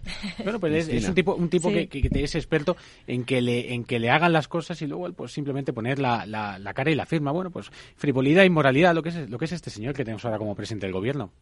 Bueno, yo creo que esto es un, lavado de imagen eh, para la situación en la que estamos viviendo ahora mismo, ¿no? Porque al final eh, lo que está haciendo Sánchez ahora es aparecer, tener estas apariciones eh, públicas cuando realmente tenemos detrás algo muy grave grave, o sea, que, es eh, bueno la negociación de una ley a cambio de, unos votos, eh, como decía David, eh, negociaciones fuera de España como si tuviésemos dos estados con un prófugo de la justicia, bueno, o sea, al final, como decía antes también, un poder judicial que está totalmente infravalorado con todas las asociaciones eh, en contra de Sánchez, que, es que yo no sé ya quién falta por, por quejarse, por, por decirle a Sánchez por ahí no, o sea, y él se dedica a, presentar libros con todos sus ministros ahí, que como decías Fede, no tienen otra cosa, parece ser que hoy, hoy, no tenían agenda, más que la presentación de su queridísimo líder. Eh, claro, esto es muy grave y además es que se toman a broma, el, eh, bueno, me refiero al tema de Oscar Puente, del ministro de Transportes, es que además se lo toman a broma, o sea, es que hay trenes que están descarrilando. O sea, es que, es que hay un problema de seguridad. Luego decía el sindicato de maquinistas, ha, salido hablando, ¿no? ¿no? No hay un problema de seguridad, hay un problema de mantenimiento y de falta de ejecución de las inversiones. Pues casi eh, Claro, o sea, cuando no, cuando no, claro, cuando no haces un mantenimiento de un servicio, ¿qué pasa? Ahora hablamos, Oscar Puente, porque es patético, a riesgo de que me bloquee uno, sea uno más de los bloqueados. pero, pero Fede, no solo es patético, o sea, lo que es, pero es peor todavía que, que Pedro Sánchez, además, se ría, o sea, haga bromas. A mí lo de, que haga bromas de lo de Oscar Puente no me preocupa, esto que dice Cristina es lo mismo que he pensado yo, ¿no? Que lo habíais dicho antes, ¿no? Estamos ahora en el mañana, ¿no? A la, no sé si es mañana o dentro de nada, tenemos la toma en consideración de la proposición de ley de amnistía, ¿no? Mañana a las eh, 3 empezará el pleno y existe ese trámite de toma en consideración. Y mm, hoy el presidente del gobierno nos presenta su libro, ¿no? Tierra Firme. Nos presenta su libro, como bien ha dicho David, eh, frivolizando sobre una cantidad enorme de cosas. A mí, de todo lo que ha dicho, fíjate, pensaba yo también en, la amnistía, en el referéndum de autodeterminación, en Suiza, en el relator, pensaba en todo esto, pero lo que más me ha sorprendido de su intervención, de todo, es ese chistecito que ha intentado hacer sobre que las declaraciones de Abascal de ayer eh, eran para que se hablara de esto y no se hablara de él. Y no se hablara de don Pedro Sánchez, del señor Sánchez. Es que este señor entiende que la historia, el mundo, la actualidad, siempre gira en torno a él. O sea, todos, todos, lo, hacemos las cosas para fastidiarle. es que es una cosa de verdad demencial. en la presentación, muy patológico esto, ¿eh? muy patológico lo que esto. De, en la, en la presentación del libro es un ejercicio de narcisismo espectacular. Totalmente. Todo, todo, porque, a ver, tú, haces, tú escribes un libro y lo primero que pretendes es hacer una presentación seria, que eres el presidente del gobierno, o sea, que, es que no eres un showman de... Te presentas como escritor. vale, vas a hacer una presentación de la última legislatura, seria, si planteas cosas y el presentador, y el presentador. a eso voy, a eso voy, a que no, no llevas a la presentación, pero no por criticar a Jorge Javier Vázquez, sino por lo que representa. Claro. Exacto. Por quién es, por qué, qué, tipo de personaje es, ¿no? De hecho, yo no sé, no hablo con ángeles, ¿no? Pero eh, yo no he estado, pero he visto he visto imágenes y Selena, que, sí que ha estado, me lo decía, dice, había momentos en que la pobre Ángeles Caballero estaba como diciendo, ¿yo qué pinto aquí? que no lo sé, a lo mejor me hablo con ella y me dice, no, no, si yo estaba bien, pero pero pero la sensación que daba era, ¿yo qué pinto aquí? Si, si esto, yo estoy fuera, de, como estoy fuera de lugar, o sea, esto es una ópera Es una ópera, ¿no? Esto es un show, lo que están haciendo estos dos señores. punto al líder, decís antes que porque había 14 ministros que si no tenían nada mejor hacer? Por supuesto que no. Es que en, un, gobierno con un presidente como Sánchez no hay nada mejor que hacer que rendirle pleitesía en todo momento lugar donde esté el presidente. Bueno, pero y luego está bien también lo que dices, David, de, esa imagen del presidente del gobierno que estando en funciones no tenía mucho que hacer y entonces el hombre se ha remangado tranquilamente con un té, una taza humeante en su habitación escribiendo un libro, ¿no? Yo, esto me ha, me ha evocado a algo mm, que me pasa a mí ahora todos los días, que soy funcionario público, trabajo en la abogacía del Estado, tengo un trabajo bestial y me ha llevado al convencimiento claro de que no me voy a leer este libro. voy a seguir ah, papel, trabajando por los españoles, haciendo cosas, de verdad, en lugar de perder el tiempo leyéndome un libro como este. de verdad. tierra firme. Y, vosotros, ¿Y vosotros no pensáis que parte del ejercicio que hace Sánchez es justamente intentar, torpemente, ¿eh? porque por ejemplo las bromas que han hecho acerca de si has venido en Falco o no has venido en Super Puma me parecen profundamente inadecuadas. O sea, yo creo que todo ha sido profundamente, profundamente inadecuadas. Le ha faltado decir eso, que Jorge Javier va a ser el próximo presidente de Radio Televisión Española, porque por lo demás era un colegueo absoluto. Ministro de Cultura. Es que, es que este, ese es de la, de la parte de sumar, entonces lo tiene más complicado. bueno, entonces ponemos cultura con K. ya está. Pero en cualquier caso, eh, fíjate lo que, lo, que decís, el rasgo de narcisismo que estamos, eh, al que está llegando, porque lo que nos cuenta no es ni siquiera su parte, eh, si queremos, más ejecutiva o más de las cuestiones que le plantea el hecho de tener que enfrentarse. Ha hecho mucho hincapié en que el libro se acabó el 23 de julio. Pero cuando te estás enfrentando a una campaña electoral en la que además, en principio, iba perdiendo. Porque no nos olvidemos que, salvo los últimos 10 días, eh, Sánchez tenía muy cuesta arriba las encuestas. No ha ofrecido nada que tenga que ver con el bien común ni con los españoles ni tenga que ver con por qué que me ha llevado a mí a la política. O sea, él dice, no, eh, lo máximo, lo, más elevado que he oído en lo que he podido ver ha sido, es que yo soy como Sísifo, cada día tengo que volver a empezar. Sí, y, y además reconozco que con una piedra muy pesada, porque ahora ya no tienes siete, ahora tienes ocho con los que, con los que hablar. Eh, nos cuenta cómo es su pareja, nos cuenta cómo son sus hijas, cuál es la relación con sus hijas, lo que desayuna, fenomenal. Pero si Pedro Sánchez no fuese el presidente del gobierno, no tendría el más mínimo interés. Y como, y como presidente del gobierno... lo tiene cero también, perdona. No, perdona, como presidente del gobierno a mí no me ha aportado nada. Igual que cuando tú lees las memorias de un expresidente, incluso el libro que hace... Oye, las de Kissinger.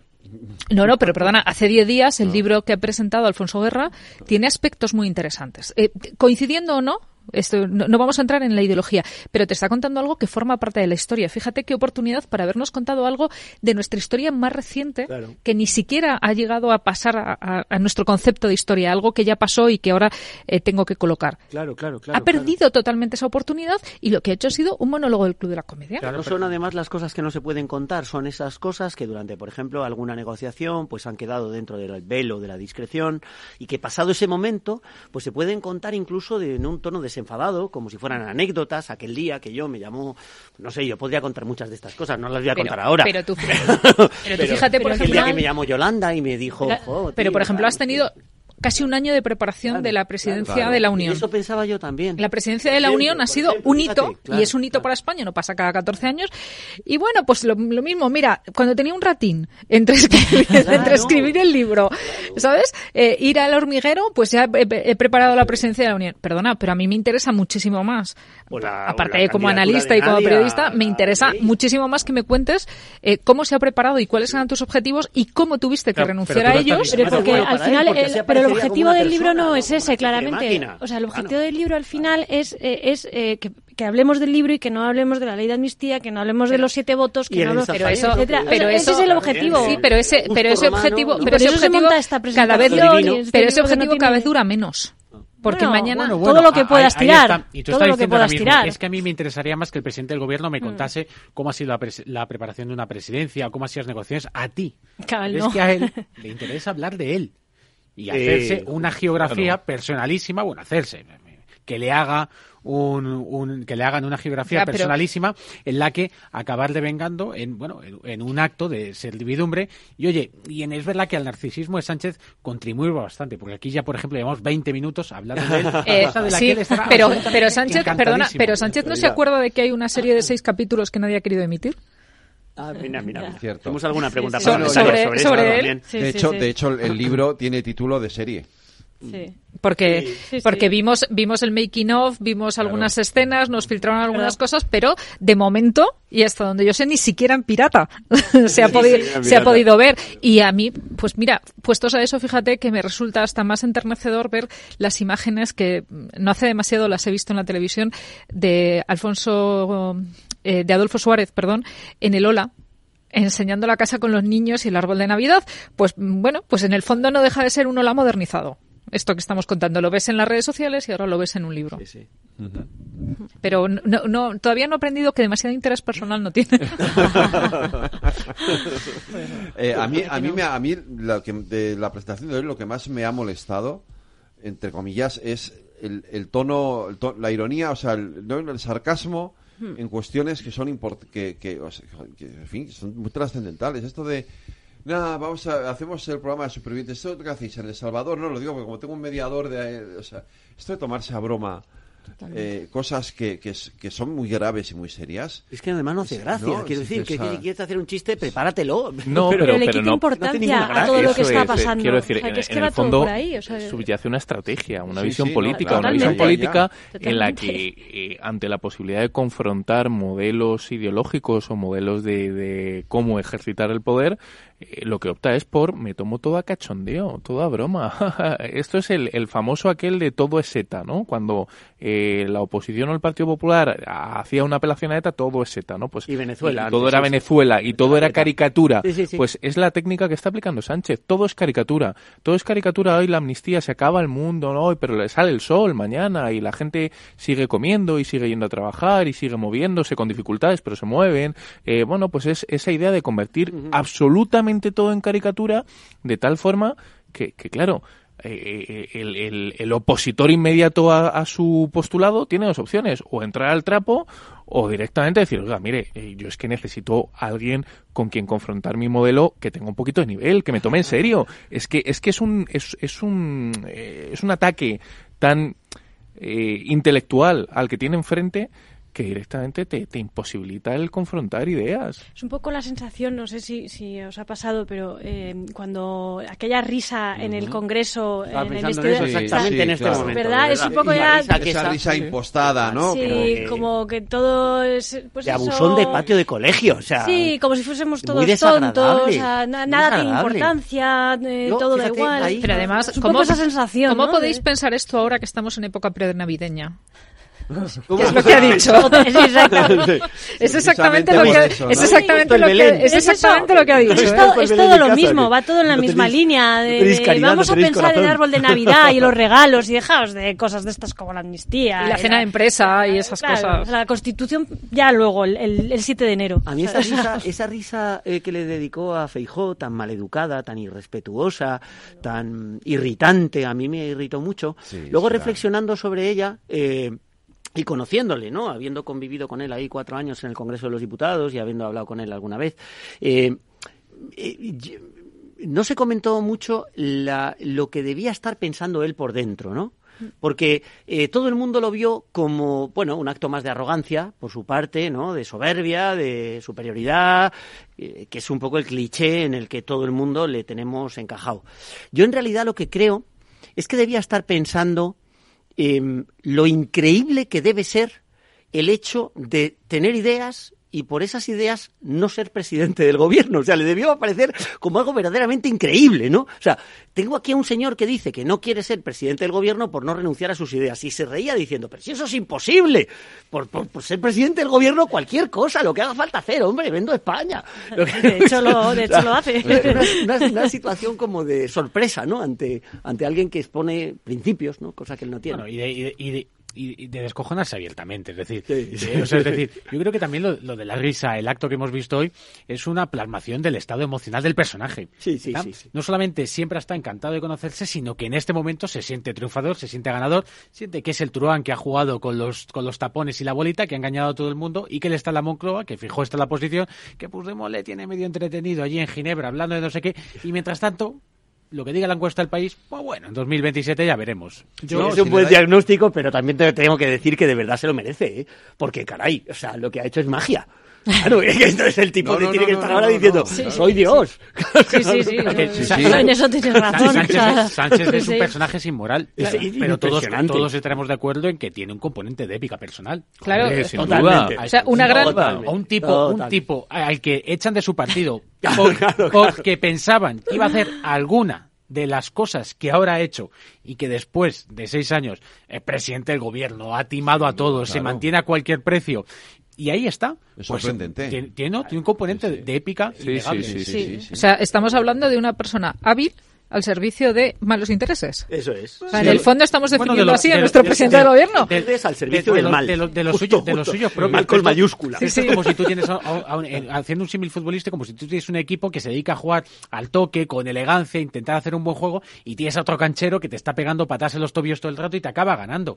Pues bueno, pues él lo que piensa es... ¿Ya? ¿Y, pero, ¿y qué más ¿Y qué da? Yo he ganado. Yo he ganado. Sí, pero, que, es, es, peor. Hasta el, el, más sucio de los que juega contigo te dice, oye, que lo de pegar al entrenador está feo. No vaya usted. Y al de la grada no le mire mal. Sí, pero, pero, no ¿cómo que no? Pero he ganado. Claro. Sí, sí, sí, sí, ya, claro, pero, claro. pero aquí, pero aquí Luego nos, ya hablaremos de las normas. Pero aquí nos olvidamos de que le hemos votado. Hablaremos de- O sea, que es que, tampoco, roja, que es que claro. ta- tampoco se puede echar la culpa, entre comillas, o tampoco podemos trasladarle a Sánchez la responsabilidad. Sánchez es un truán.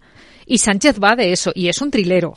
Y los españoles, o un número importante de españoles, han optado por su solución. Y por tiene, tanto, y tiene una capacidad para comunicar bestial. O sea, que eso no se puede negar. O sea, La ma- mal maquinaria que tiene utilizada. detrás. Y ha sabido jugar con la gestión de expectativas. Ha sabido jugar con esa gestión de expectativas en la que de salida eh, él no tenía nada antes de- del 23J eh, y por lo tanto cualquier cosa que fuese superar la nada era una expectativa positiva y enfrente que había había un Partido Popular que, que en determinados momentos el debate era eh, cuántos eh, diputados vamos a sacar, ¿no? Vamos a estar en 150, 160, gobernaremos en solitario. Entonces, claro, cuando todo va en función de expectativas, cuando uno tiene las expectativas muy elevadas y no llega a ese nivel, pues genera esa frustración de la que Claro. hablaba al principio Claro. y a Sánchez le sucedió al contrario, cuando nadie, Sí, ni sí, tan sí, siquiera los suyos. Y es que esto algún día trascenderá, pero dentro del Partido Socialista, las puñaladas que se estaban dando los días previos a las elecciones para ver quién sucedía a Sánchez eran históricas. Lo que pasa que luego pues eh, sucedió lo que sucedió y todos aquellos que estaban jugando pues dijeron, no iba, pues que, que pues sí le ha ido bien. Y, la historia cambió. Sí. Pero por eso creo que las expectativas son fundamentales. Pero fíjate que hemos estado este fin de semana viendo a Milei y viendo eh, cómo ha cambiado la escenografía, cómo salió de la Casa Rosada, a- por cierto, con el calor que tiene que hacer en esta época en Buenos Aires. O sea, yo estaba viendo la, la toma de posesión y estaba pensando en el pobre eh, rey Felipe VI, que, que la verdad es que tuvo que coger una isolación. Es que lo han votado, es que lo hemos votado. Es que el señor que sale y que dice que viene con una motosierra y que se acabó la plata y que todo esto se ha acabado, no deja de ser el elegido por el pueblo. Y aquí nos pasa una cosa parecida. Nos puede no gustar Sánchez y, y no nos gusta y nosotros criticamos muchísimas de sus acciones, entre otras cosas porque son criticables desde muchos puntos de vista. Pero lo votamos. Lo votamos como españoles. No estoy hablando de votar y indi- individualmente. y tiene mundo. toda la legitimidad del mundo. Toda. Entonces aquí, eh, en el fondo, tenemos la propia contradicción de yo quiero tener a alguien a quien pueda criticar. Entonces yo lo voto, pero luego, eso sí, lo vas a tener todos bueno, los y días también en los entra en juego un, un miedo a que viene lo desconocido, ¿no? Y, y Hombre, ahí eso les reconoce, funcionó muy pero bien esa reconoce, estrategia de... perdona, reconoce que en eso Vox no ayuda nada. No, sin No duda, ayuda sin duda. Nada, no, no, totalmente. nada, por no, supuesto no, que no no. discuto Ayudó a un ápice eso. Pero que precisamente eso ayudó a Sánchez. En, en esa teoría de, oiga, mire, yo es que fíjese que he sustituido a, a- a Pablo Iglesias, que era el foco de todas las críticas del conjunto de la sociedad, independientemente de a quién hubiesen votado, lo he sustituido por la afable Yolanda Díaz. Y sin embargo, la alternativa es un PP con Vox, eh, que, que- que es ese casi casi el, el liderazgo político que se come a los niños, ¿no? Entonces, No, fíjate que hoy lo ha eso funcionó, a decir. Hoy funcionó. lo ha vuelto a decir con mucha inteligencia, claro que sí. porque lo que decíamos antes, no es solamente él, las aptitudes que tiene, sino la máquina que tiene detrás, una maquinaria engrasada de forma perfecta que va como un panzer por el desierto, ¿no? Mm, hoy lo ha dicho no ha dejado pasar la oportunidad. Eh, ha dicho, eh, han visto ustedes, ¿no? Las eh, y, eh, horribles, eh, porque son horribles, declaraciones de Abascal. Y entramos en ellas, que de- las- ya que- de- ya que lo metes, entramos en- Bueno, pues este señor hubiera sido vicepresidente Pero es mentira. de Feijó. Es mentira, pero da igual. Pero da igual. Pero da igual. Da igual. es mentira porque el propio Abascal dijo, no, no, yo no quiero entrar en el Claro, gobierno. No, yo te doy mis votos, Sí, sí, sí. pero no entro en el gobierno estaba firmado para que el PNV entre. Estaba Claro. firmado, de hecho. Estaba Claro. firmado, de hecho. Está firmado en un papel. Pero o sea, está fíjate negro, o sea, no es una declaración, está No, firmado. no, no, claro, si eso De ahí dijo, que, que tengamos que aplaudir la estrategia concreto. de Sánchez, que Claro, algo así claro. ha sido eh, creíble y se ha convertido en mercancía consumible para muchos No, votantes. Bueno, Pero- pero, lo ha sido, pero en eso tiene parte de culpa el PP, ¿eh?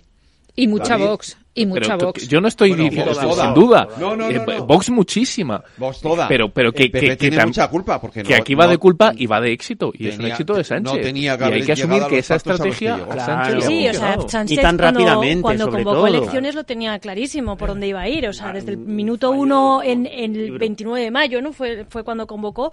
Desde el minuto uno empezó con el argumento de que cuidado, cuidado, cuidado que viene Vox. Bueno, pues cuidado, porque es que ya había venido. No, pero perdona, perdona, Vox no había venido. Vox solamente había sacado un número de escaños, de concejales, de representantes, pero realmente aparte de la amenaza, entre comillas, de que viene Vox y todo lo que habían hecho en campaña electoral, ahora mismo, y lo hemos comentado muchas veces en esta tertulia, Vox es nada. Es nada, o sea, es nada. En la realidad Del, gobierno es nada. Estoy de acuerdo contigo. Es, nada. y hemos hablado muchas veces del vicepresidente de Castilla y León, que es nuestro, uno de nuestros ídolos. Pero, María José, también porque tenemos la suerte de que no les gusta trabajar, que son muy vagos. Bien. Es decir, que la formación política. Porque en el fondo no tienen contenido. imagínate que llegue uno que quiera trabajar. Pero perdona. estoy viendo a Jorge Busade eh, puesto en marcha y. Pero, perdona, pero aparte. Pero aparte. no tienen contenido. El problema, ese es el problema. Pero aparte de salir, aparte de salir eh, declaraciones y aparte de hacer determinados titulares o dar determinados tweets o empeñarse en cosas que tienen bastante poco recorrido dentro de la sociedad y sí mucho recorrido dentro de los medios de comunicación y dentro y dentro de las tertulias. Esto juega mucho Vox, sí. Realmente Vox en, en los sitios donde está gobernando no se traslada eh, en, algo realmente cotidiano, se traslada en el miedo de que, de que venga Vox, no en que venga Vox. Da igual, los cinco eurodiputados que tenía Podemos en su momento no eran nada y que generaban un movimiento a la contra tremendo. Yo me acuerdo de los debates que había en los medios de comunicación cuando Podemos sacó cinco eurodiputados, cinco eurodiputados de un Parlamento Europeo de 750, que es eso sí que es la nada, y el debate en este país giraba en torno a qué iba a suponer la llegada de Podemos en la política española.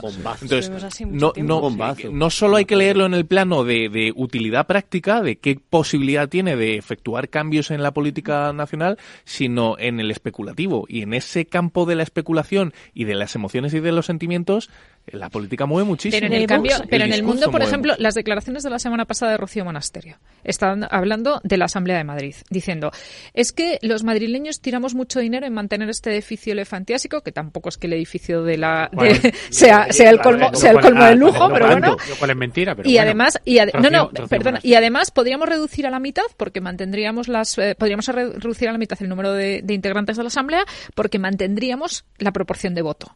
Claro, entonces, ¿qué estás haciendo? Estás renunciando a lo que supone trabajar y lo que supone ser miembro de la Asamblea, lo que supone ser un diputado. Si tú dices, eh, si al final tienes que aportar eh, en números grandes 40, 40 horas a la semana eh, trabajando para el bien común, si lo reduzco a la mitad, quiere decir que la mitad del trabajo no se va a hacer. Pero, al final Pero si tú lo único que trasladas es, total, para lo que hacemos, pues efectivamente la, mitad, de la gente de Vox es, para, lo que hacemos. claro, el problema es que ahora ese miedo de que viene Vox, vale, pero es que Vox, perdona, pero de momento ha venido poco. Sí, pero Vox al final vive un poco de, Es el miedo más que la Vox, Vox al final vive de la radicalización, o sea, eso por un lado, o sea, porque ellos cuanto cuanta más leña echen al fuego, mucho mejor, mucho mejor para ellos porque tienen más visibilidad y por eso hacen los comentarios que hacen, o sea, cuando cuando Sí, pero es que porque si sales, necesitan porque necesitan, necesitan salir. bueno, pero, ellos necesitan salir y lo hacen. Nada de lo que sucedió en la campaña que hizo Vox fue eh, inocente ni aleatorio, es decir, eh, pero nunca lo es. No, no, no. Sánchez nunca lo es. y Vox en este momento se odian tanto como se necesitan. Y Vox diseñó una campaña electoral precisamente dirigida a tensionar y a polarizar a la sociedad porque ellos sabían que esa era una manera de fidelizar a su voto y de evitar que hubiese una, una transferencia de voto hacia el Partido Popular, al mismo tiempo que Sánchez sabía que eso es lo que le beneficiaba, porque consiguió, y de hecho Sánchez entre las elecciones de mayo y las elecciones de, de julio, consiguió un millón de votos más de gente que decidió no votar Partido Socialista en las elecciones autonómicas y municipales y que ante la campaña que, que diseñó y que llevó a cabo Vox, decidió decir, hombre, pues entre lo que están proponiendo estos o Sánchez, que no me parece bien, vota Sánchez. Pero porque ellos al final se retroalimentan, o sea, ellos se necesitan, o sea, entre, entre Vox y el Partido Socialista sea, es, así. lo ha dicho el Partido Popular con mucha corrección eh, respecto a estas declaraciones, pues, diciendo, claro. pues mire, mire qué oportuno ha salido el señor Abascal en defensa del señor Sánchez. y es que, es que ha sido así. Las declaraciones son, precisamente para que Sánchez tenga donde morder. por, una vez Sánchez ha dicho algo que pues tenía razón, porque vamos. No puede ganar un partido de fútbol si no tienes un equipo contrario, y es, lo, que, es que le pasa al Partido Socialista y a Vox, que juegan el uno, el uno contra el otro Se y ganan retroalimentan constantemente. De todas formas, eh, pensar en algo, quiero decir, es verdad que, que, luego realmente no hacen nada, porque por lo que, sobre todo por lo que decíamos, son vagos, es decir, no, no, no, trabajan, ¿no? Es gente que cobra pero no trabaja. De hecho, es muy gracioso esto de rompemos con el PP, pero solamente a nivel nacional. En las comunidades autónomas no porque tenemos que seguir cobrando. Sí, y luego porque es muy difícil. Pero, pero, pero, em, eh, hay otro componente. Es decir, eh, cuando identificamos a Vox, lo identificamos con Milley, lo identificamos con Trump, lo identificamos con Urban. quiero decir, el miedo a la extrema derecha funciona porque hay sitios donde gobierna la extrema derecha, claro, ¿vale? Y hace cosas horribles en esos sitios, ¿vale? Entonces eh, eh, eso permite que ese que, el, que el discurso de Sánchez tenga caldo de cultivo. Es decir, la extrema derecha existe y gobierna. Gobierna en Italia, gobiernan... Bolsonaro, Trump. Bolsonaro, Trump, Milei... Entonces, eh, eso es lo que ocurre, ¿no? Entonces, cuidado que vienen estos, ¿no? Mm. Por eso yo para mí fue un enorme error pactar con el, el Partido Popular, pactara con Vox. Es decir, fue pues era pegarse un tiro en el pie literalmente que como luego se demostró claro, qué opciones tenían no hay opciones. no hay opciones no pactan sí pero, pero, eh, fíjate que la gente los gobiernos al PSOE sí pero aquí emocionalmente es que, sea, no es fácil. sí ya pero es que eh, la política son argumentos quiero decir y al final no la política la política son mucho sí pero son mucho más emociones porque fíjate que estás hablando de, de, Trump Bolsonaro Milley que ejercen el poder y lo ejercen en primera persona. Y como, ah, por ejemplo, ley que tiene 39 de 250, realmente va a seguir gobernando la, derecha tradicional. Sencillamente va a cambiar algunas de las formas y, algunas de las fórmulas, pero no va a poder aplicar las cosas que él ha ido, ha ido contando. Que ha venido sí, Claro, pero ese es, ese es el tema. Pero es que Vox no tiene la imagen de que ha venido él. ¿Cómo que si, no? Sí, está en, eh, hemos visto... Si lo pensáramos, si lo pensáramos objetivamente, no, viene. o sea, no, no ha venido. pero que la gente no, no lo... O sea, la gente ve solamente... O sea, que vivimos en el mundo de Twitter, con perdón. Eh, y, de, y, de, y, de, lo simple. Y de la simplificación de la política. Es decir, la gente ve a la tipa de, de las cortes de, de Baleares que no se junta con el resto cuando matan a una mujer en, en un acto de violencia de género y, y, este, y va por libre y no le da la mano a Irene Montero. O sea, la gente ve, ve las imágenes. Las imágenes a nivel y ves a Bascal diciendo que quiere colgar a Pedro Sánchez de los pies y dices, ¿pero estamos locos o qué? ¿Pero en qué mundo vivimos? Sí, pero cuando salimos de esos titulares, cuando dejamos la parte emocional que, nos... claro, cuando sacamos la parte emocional y, cuando llegamos a decir, muy bien, vamos a quitar este titular, vamos a quitar este otro y vamos a quitar el, el dibujito y la pancarta, realmente, ¿cómo afecta Vox a mi vida? Nada, pero eso lo hacemos tú y yo, y Edmundo, y Ignacio, ah. y David y Cristina, pero la gente, pero sale a la calle. El votante socialista no hace eso. Se queda con la imagen, como dices, claro. De hecho, el, uno por de los motivos por los que a Sánchez eh, le va bien electoralmente es porque partía de una desmovilización en la izquierda tremenda que se moviliza por el efecto por Vox. Se moviliza ante la hipotética posibilidad de que Vox llegue al gobierno. Pero es que, si no hubiera existido Vox, es que eh, lo mismo estaba fijo gobernando. No, no, claro. seguro. Claro, pero es que, pero es que Vox, aparte de ir a montar el número en Ferraz estos días, aparte del numerito que montó Ortega Smith diciéndole a los antidisturbios lo que tenían que hacer, eh, o, cosas por el estilo, o hoy, los, el, ayer el titular de Buenos Aires insisto, es que cuando quitamos todo eso... Eso es la paja, pero no hay nada. No queda nada, porque no tienen contenido. Pero, pero, vuelvo a lo de antes, por eso se fue Pablo Iglesias. Por eso Pablo Iglesias deja la vicepresidencia, porque se da cuenta de que, no, tiene posibilidad, de que gracias a Dios vivimos en un sistema democrático en el que el andamiaje institucional que nos hemos dado es tan sólido y tan solvente que no permite locuras, no permite esos vaivenes que en otras democracias... entonces deberíamos ser una sociedad madura para entender que no podríamos o, no tendríamos por qué ser modificados por la por el, dinosaurio de la habitación. el dinosaurio de la habitación al final es muy un sistema de política sentimentalizado donde los argumentos cerebrales están muy bien para esta mesa, pero para el que está en la calle lo que le vale es el, mensaje simplificado, la imagen, el cuidado que mira. Que de verdad eh, que te afecta a la vida, que es que todos los que estamos aquí vivimos en Madrid. En Madrid gobierna nuestra diosa, Ayuso, ¿eh? que gracias a Dios nos hemos enterado que no se ha dedicado a descarrilar trenes. Parece que ser que Oscar Puente tampoco ha ido ahí con el... Perdona, Oscar Puente, primero hemos Descarrilar trenes, parece que nadie ha descarrilado los trenes.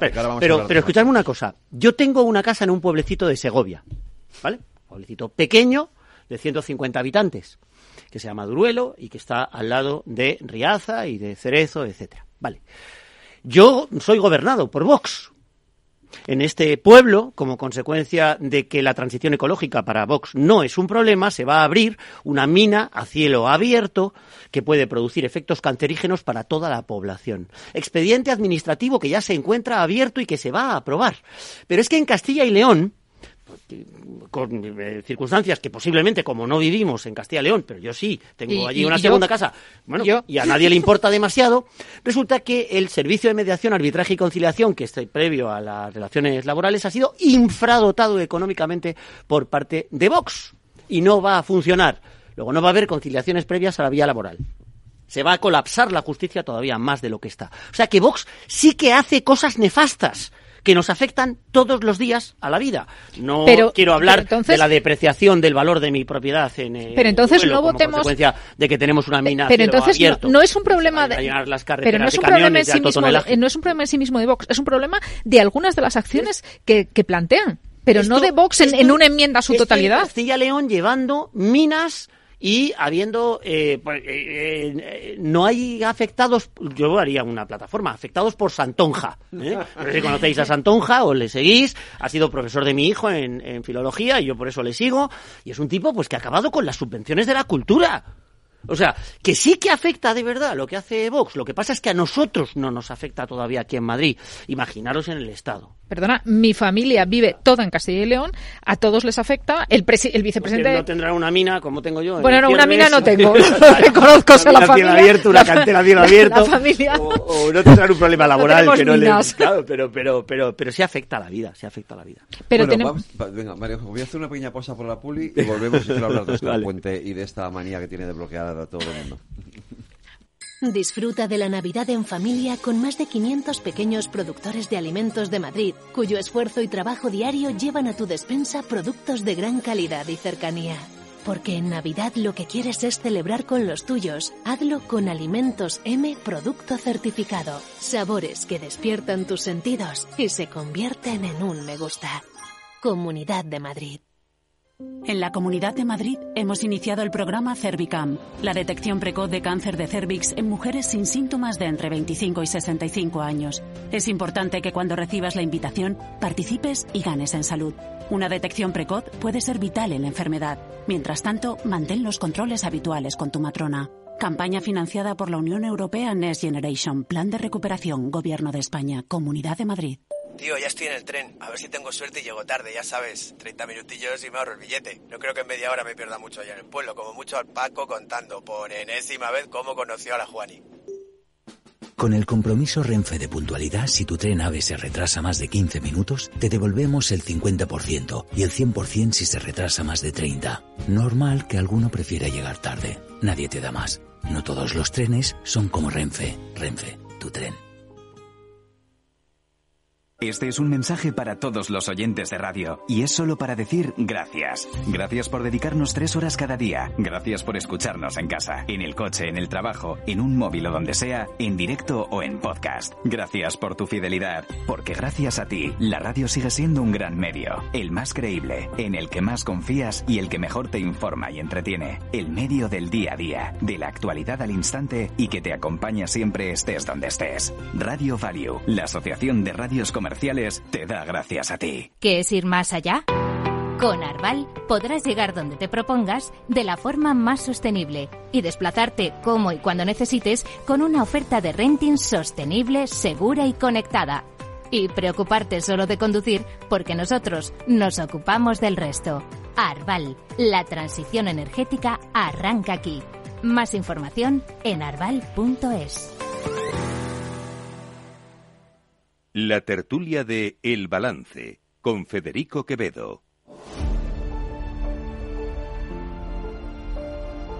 que me estabas contando no sé qué de las zapatillas de Oscar Puente. Las zapatillas de Oscar Puente. es que a Oscar Puente, eh, cuando le dio la réplica a, a Feijó, le criticaron por cómo iba vestido en concreto por el calzado que llevaba. Bueno, pues Oscar Puente a título personal puede llevar lo que quiera. Oscar Puente a título parlamentario todavía. Pero Oscar Puente como ministro de Infraestructuras eh, tiene que aprender lo que es estar de ministro. En palabras de Ángel Gabilondo, en una frase que a mí me encanta, yo no soy ministro, yo estoy de ministro. Vale, pues este señor es Oscar Puente, pero ahora está de ministro. Y cuando se pone ese gorro y cuando tiene que defender los intereses de todos los españoles en algo en lo que además nos jugamos tanto como son las infraestructuras, se tiene que olvidar del espectáculo que ha dado este fin de semana. Pero es que se tiene que olvidar. Es que le han puesto para, eso, claro, no se va a olvidar porque ese es su papel. llama transportes y movilidad sostenible. Para moverse de forma sostenible tendrá que llevar el hombre estas zapatillas. No, pero al final Pero al final esto, o sea, es, ¿para qué está Oscar Puente? O sea, pues para que cuando se habla de cosas importantes suelte una burrada y todo el foco a Oscar Puente. Eh, para cabrear a Ayuso, para meterse con el gobierno de, la Comunidad de Madrid, que es una y otra y otra. O sea, le, han puesto un poco como perro de presa, decíamos, no, una cosa, algo así, ¿no? Como gracioso perro de presa, no sé, un poco Entonces, para ir tapando, para ir poniendo velos a todo. gobierno, Yolanda Díaz, Yolanda Entonces, perdona, pero y, este pues de matón. Entonces tendremos que protestar y tendremos que decir, oiga, yo quiero un ministro que ejerza de ministro y que no se dedique a ir a la presentación del libro de Sánchez o que no se, porque, me parece, me parece tan inadecuado una cosa como la otra. Claro, eh, eh, o como no dedicarse a bloquear a la gente en Twitter o escribir lo que, en ese rato tenga. ¿Cuántas veces hemos hablado en la tertulia este año de Luis Planas? Nunca. Claro. Porque es un ministro que ejerce de ministro. claro, y no se lleva un poco, aparte, de hablar de lo suyo, de Claro, aparte del meme del agua, pues poco más. Es verdad que tiene, Luis Planas también tiene mucho mérito, porque yo estaba en la presentación aplaudiendo, es decir, que este al final lleva, lleva cinco años en el Consejo de Ministros debatiendo todo esto, está, es un va, a votar, va a votar a favor de la amnistía, es decir, que no, pero también, está consiguiendo pero, la, sí, perdona, imagen de que pero es un también ha conseguido no pero pero también ha, pero también ha conseguido muchos avances en la Unión Europea y es un hombre como, muy respetado no, muy respetado desde el punto de desde el punto de vista del Parlamento. Luis le baja le baja le ayuda con las bolsas de la compra a su vecina. y eso está muy bien. que lleva trabajo. pero va a votar a favor de la amnistía. Y luego que sea muy elegante con lo que lo comparemos. O sea quiero decir Luis Planas comparado con con Oscar Ponte pues claro es Winston Churchill. el problema es que claro correcto digo muy en serio, ¿eh? le, lanzaría un mensaje a, a Oscar Ponte. Eh, esto ya lo hemos vivido. Eh, piensa en Ábalos, piensa en Ábalos. Ábalos, Luis perdona, Ábalos, lo está dejando, lo está dejando bien. Eh, el cual ya dirigió su mismo ministerio, tenía un perfil muy similar. Era el encargado por el presidente de decir todas aquellas barbaridades en el seno del gobierno que los demás ministros no se atrevían a decir. Era, un perfil. No, no, no, no. Es que ahora hemos hecho bueno a Ábalos en su momento. Ábalos era un tipo el cual se cuestionaban sus formas, se cuestionaba su capacidad de trabajo o su gusto por el trabajo y eh, su vida privada o lo que hacía más allá de, de eh, sus, funciones políticas. Tenía un poco más es un perfil muy ¿eh? similar, muy similar. Tenía un poco más de más era, era más suave, sí, yo estoy de acuerdo contigo, pero, creo que esto ya lo hemos visto y hemos visto cómo Sánchez utiliza este tipo de perfiles, que es de, de fast food, de consumo de prisa, de, de hoy me vales para estos meses y dentro de la próxima remodelación, pues Qué pena, querido eh, Oscar Ponte, que sales del gobierno y, fíjate que te quedas sin escaño, te quedas sin nada. ¿Y quién dices que eras tú? ¿Cómo te llamabas? ¿Pero tienes mi libro o no tienes mi libro? Pues bueno, es igual. Luego, luego, tienen una cultura de partido que llevan a no quejarse de nada y finalmente eres recolocado oportunamente, pues a lo mejor en una empresa pública o vete tú a saber. Bueno, ya está. ha sido ministro. claro, ya ha sido ministro. Y ahí, está estaba, ser ex ministro ayuda mucho. A Valos le cesan y le, y le ponen de presidente de la Comisión de Constitucional ah, de Congreso de los Diputados es decir, yo de todas formas tengo que romper una lanza por Avalos, que es amigo y, me llevo muy bien con Que tiene ironía, a mí es que me cae bien también, que no, puedo evitarlo, porque me he reído con él yo mucho. no le meto en el mismo saco. ¿El perfil dialéctico no era el mismo? El perfil externo. Yo, no entro no entro a cómo nos caiga... hay, una cierta diferencia entre la persona y el personaje. es más socarrón, no, es... Más irónico, sí, más sardónico.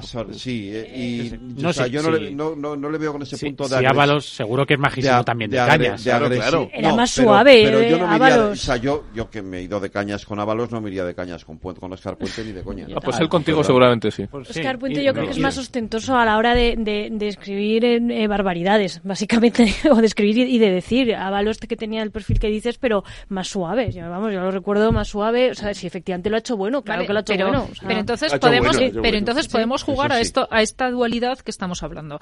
Cuando Óscar Puente quiera ejercer desde el punto de vista de eh, secretario, bueno, fue secretario y lo quitaron porque se lució también, pero desde el punto de vista de militante del Partido Socialista. Recuerda que fue portavoz de la Ejecutiva tres meses y en tres meses eh, decidieron que era mejor buscar otro tipo de perfiles que no se metieran en los jardines en los que se estaba metiendo.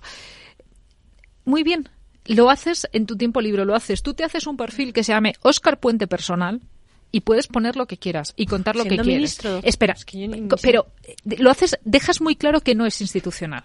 Pero desde el punto de vista institucional no puedes 24 horas o sea, no, no puedes eh, ejercer digamos, esa labor de liderazgo, porque no dejas de ser el encargado de tener una visión global y más, insisto, en, en un departamento como este que conlleva eh, la, la unión de muchas infraestructuras y, y la interrelación y la ordenación del territorio, tienes que plantearte qué es lo que va, cuáles son las consecuencias y qué es lo que va a pasar con las cosas que tú dices. Entonces, ni meterse con Ayuso, eh, ni tampoco meterse con la gente, con la gente de Adif. O sea, estamos, no, no es, no es exclusivamente, Ayuso ha sido la de este fin de semana, pero eh, hay, hay otras, Otros, hay otros muchos. Entonces, no te puedes olvidar de cuál es tu trabajo. Y si no, te haces claro, pero es que el trabajo- ministro portavoz y te dedicas a decir lo que no, dices. No es gestionar la marina mercante que depende del Ministerio de Fomento, es que el trabajo de Oscar Puente es lo que ha hecho este fin de semana. Sí, efectivamente. Pero entonces que le hagan, Ha entonces que le hagan ministro Es- portavoz No, pero- y pero que hay dejen a alguien que le haga que- ministro que de dices- fomento. No hay una, ideas hay una cosa tampoco. que estás diciendo. a ver Que un- sea- un, ministro es ministro 24 horas al Pero día. que o sea Miguel Ángel Rodríguez con Aznar. No, no, o sea, mi, mi papel es decir cosas en, la rueda- en las ruedas Pero de eso, prensa. pero por eso mismo no, no se puede separar eh, la persona del cargo. O sea, tú eres ministro 24 horas y no puedes tener ni cuentas personales ni, ni comentarios mm, que son más bien para hacerlos en privado. O sea, tú tienes una imagen pública, tú, eh, defiendes los intereses de todos los españoles y no te puedes dedicar a hacer estas cosas. ¿Y tú crees que como ministro puedes decir ahora voy y te bloqueo? No, no, por supuesto, claro, es que, eh, que no, Pero a eso voy, es que a eso voy, no. como ministro, sino como portavoz de grupo parlamentario. Esto que está diciendo Cristina, ah, lo primero que te Claro. enseñan cuando eres un político novato y llegas allí y hay muchas cosas que te las tienes que comer con patatas y no puedes salir a Claro. contestarle a uno que tienes unas ganas de contestarle en Twitter, pues porque eres el portavoz Claro. del grupo parlamentario. Claro, y no puedes puedes. hacerlo. Salvo que tu presidente te haya no hay- puesto precisamente Para para, eso. estas cosas. No, ¿no? y no hay diferencia Ah, pero entre que tu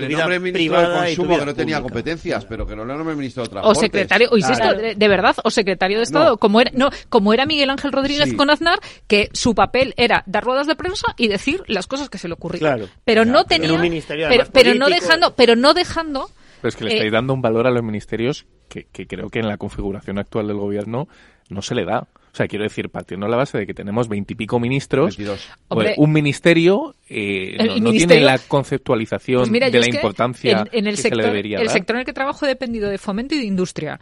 Y ambos me parecen importantísimos para la gestión de muchísimas no tengo empresas en que este son. país. No, no, si, si no estoy diciendo que no tengan importancia, digo que en la configuración de quien ejecuta ese gobierno no le da la importancia que se tiene. O sea, que es el presidente del gobierno el que desprecia al propio ministerio cuando pone perfiles así. ¿Por qué? Porque considera que da igual. Da igual, si el ministerio va a funcionar igual, independientemente de a quién pongamos. Es, es la infravaloración del propio presidente del gobierno. Que al final está muy bien que pongamos el foco en Oscar Puente, pero que Oscar Puente no sería Oscar Puente sin Pedro Sánchez. ¿no? Que, que al final, ¿quién es el culpable? ¿El que lo ejecuta o el que permite Tampoco que se creo, ejecute? tampoco creo que Pedro Sánchez le diga bloquea este en Twitter. No, pero, puedes- pero sabe puedes cómo tener- es. puedes Pero- tener tu pero, papel, pero me estáis diciendo que, que el presidente del gobierno no sabe cómo es Oscar Puente. Sí, Claro, pero tú puedes exacto. tener tu papel y puedes ejecutarlo dentro de unas no normas. le va a regañar por haber bloqueado a, Sí, a- a pero, Ayuso. pero tú sí puedes ejecutarlo dentro de unas Puente, normas sabe que es así. institucionales. O sea, que Claro. hoy ha bromeado con ello el presidente Claro. del gobierno. Sí, Quiero decir, que es el mayor eso, aval a eso. claro. Sí, sí, Entonces, sí, que, claro que me parece tan mal el que lo hace, como el que le permite que se haga. Sí, esto es una cosa casi, casi educacional, ¿no? Casi moral, de concepción. Cuestión ética de la vida. Eh, para mí es tan culpable el que lleva a cabo la acción como el que permite, pudiendo evitar que se lleve a cabo. Pero cuando tú ejecutas, cuando tú dices, vale, tu papel aquí es eh, ejercer esta especie de entre perro de presa y bufón que estábamos comentando antes, entre eh, tú eres el perfil más agresivo y además eres el perfil que puede decir determinadas cosas, como en otros momentos lo decía el, el, actual ministro de Justicia y que ahora tiene que tener un, un perfil un poco más bajo por, por cuestiones, por cuestiones obvias. Entonces, muy bien, tú puedes tener esto, pero llega un momento en el que tú lo ejerces como consideras que lo tienes que ejercer puede ser, el que estábamos hablando de Ábalos, puede ser un poco más irónico, puedes tener, eh, porque tu carácter sea más sarcástico, puede ser un poco más seco. Y aquí hemos discutido, por ejemplo, de Pachi López. Es que Pachi López tiene muy mal carácter. Yo, oiga, pues que tenga muy mal carácter cuando está en su casa, pero eh, cuando está ejerciendo de portavoz de grupo parlamentario, tiene que tener eh, unas ciertas formas. Bueno, pues dentro de esto, también Oscar Puente, igual que, igual que Pachi López, lo puede ejercer de otra forma. Mm. Y entonces decirlo de ahora voy y te bloqueo no es propio de un ministro. Que no, claro que no, es que no, hay, por dónde cogerlo. O sea, no, es, así. es que no debería ni de ocuparse de su cuenta, ya tener alguien que lo hiciera Lo que ha cambiado la, la concepción de lo que es un ministerio es que Sánchez lleva ya 50 ministros. ¿Qué para Sánchez? Los, lleva, sí, por ahí lleva 50 y 50 y pocos. Para él los ministros son simplemente portavoces temáticos que pueden entrar y salir porque al final él, en su mente y en su diseño monclovita tiene un sistema presidencialista donde es un ordeno y mando y por lo tanto que más da tener a Bolaños que lleve justicia, bueno, que lleve presidencia y justicia, ya más o menos iremos. Oscar Puente, pues qué más da que lleve la Secretaría de, Infraestructuras, él que se dedica a lo suyo y pongo al de al, Alberto Garzón en consumo y al que toca y porque el que permanece es él. Eh, por cierto, él que ha llamado hoy Alberto Núñez Feijó para convocarle a una reunión eh, antes de que acabe el año, o sea, en las próximas semanas. Feijó ha dicho que bueno que él va, pero que o sea, obviamente hay que poner una agenda en la mesa, pero lo que no está dispuesto es a reunirse eh, en una mesa en, no sé, en Holanda o en... Con relator, una mesa con relator. Con relator. Bueno, sí, hablaban de la intención de, blanquear eh, las negociaciones con Sánchez como, como hombre conciliador, ¿no? Que habla con todo el mundo y tal, ¿no? Entonces, claro, se dedica a convocar mesas y el diálogo.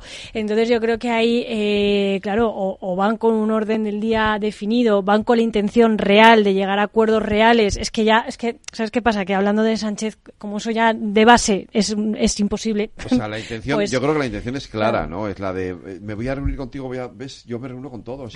Pero de verdad, yo creo que eh, en política y por la experiencia que yo he tenido, creo que se abusa mucho de ese concepto que has dicho tú antes, Cristina, de es que va a blanquear, ¿no? Es que es un blanqueamiento. Mm, eh, no lo digo en mal sentido, lo, digo en el sentido de que cuando uno va a tomar una acción, o no la va a tomar, debe pensar en sí mismo, no en el otro.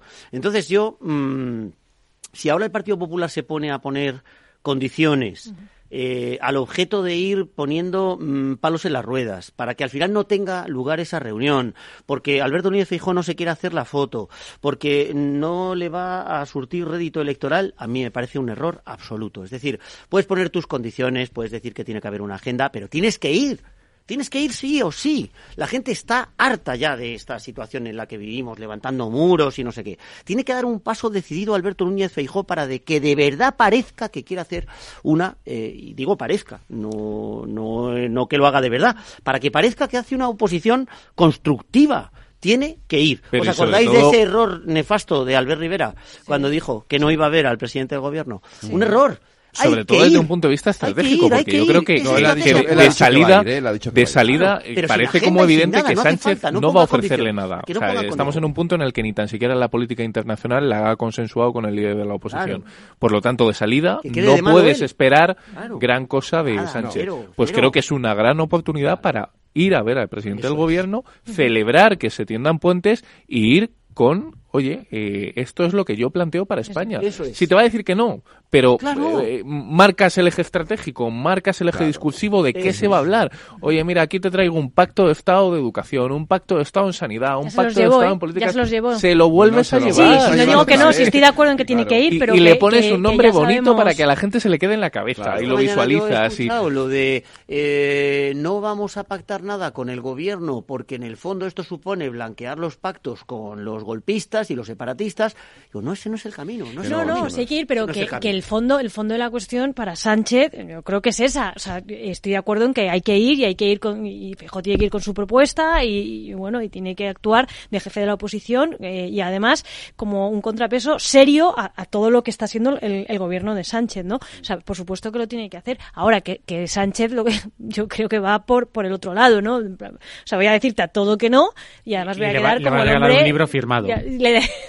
Pero para eso bueno, se lo dedique. ¿Tú crees que, que, no se lo cobra? Sí, yo, sé, yo creo que después de decirle, bueno, Alberto, pasa el lo, que, lo, que, me traes, lo que me traes me importa poco, pero ¿te he hablado yo de mi libro? No te vi en la presentación, por cierto. Por cierto no, te viniste. no viniste el otro día. Sí, pero no te vi en primera pero, fila. Pero fíjate que en esto la, la responsabilidad la tiene la, el Departamento de Comunicación del Partido Popular.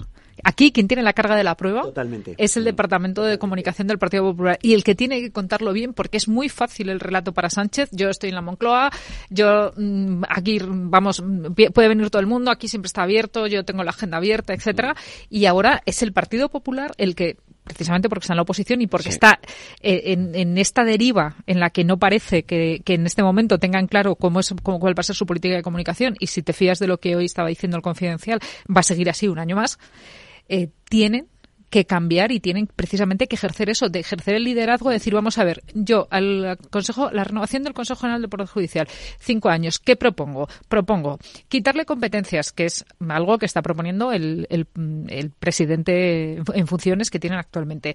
Propongo lo que está diciendo Renders, muy bien, renovamos y además de renovar, vamos a cambiar el sistema. Propongo un, un, un pacto de educación, propongo una planificación para ver cómo hay que mejorar las cercanías o cómo se va a hacer el traslado de rodalíes, lo que sea.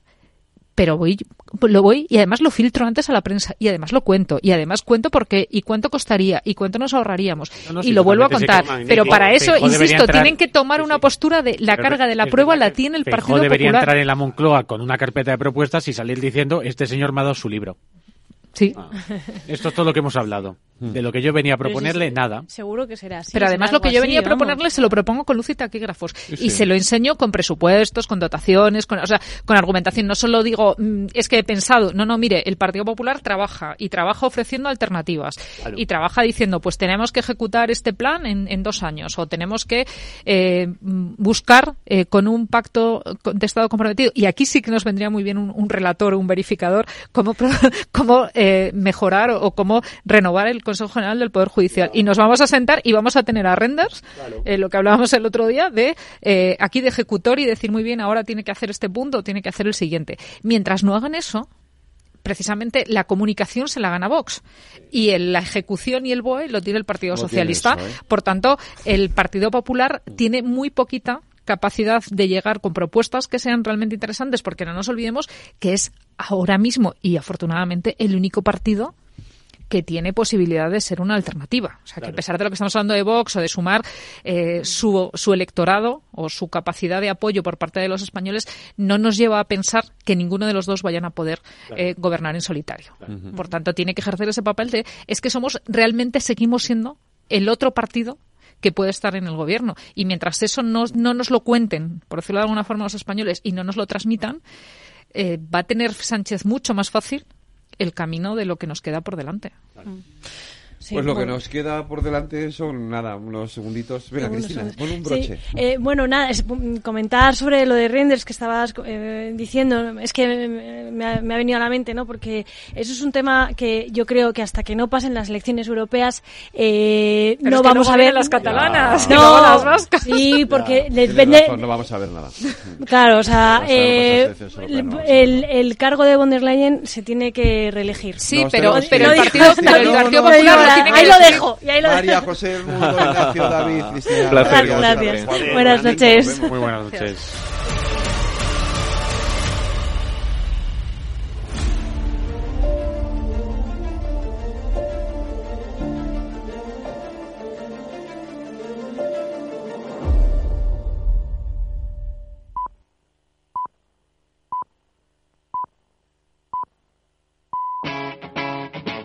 Capital Radio.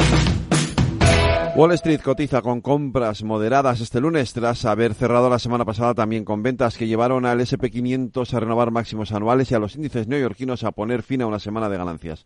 Todo ello después de descontar el informe de empleo oficial cuya resistencia ha alimentado las esperanzas de un escenario de aterrizaje suave. Y hoy seguimos en las bolsas muy pendientes también de hechos que van a ocurrir esta semana, como eh, la decisión de tipos que vaya a tomar el próximo miércoles la Reserva Federal eh, y que lo contaremos aquí en directo en el balance en Capital Radio. One, two, three.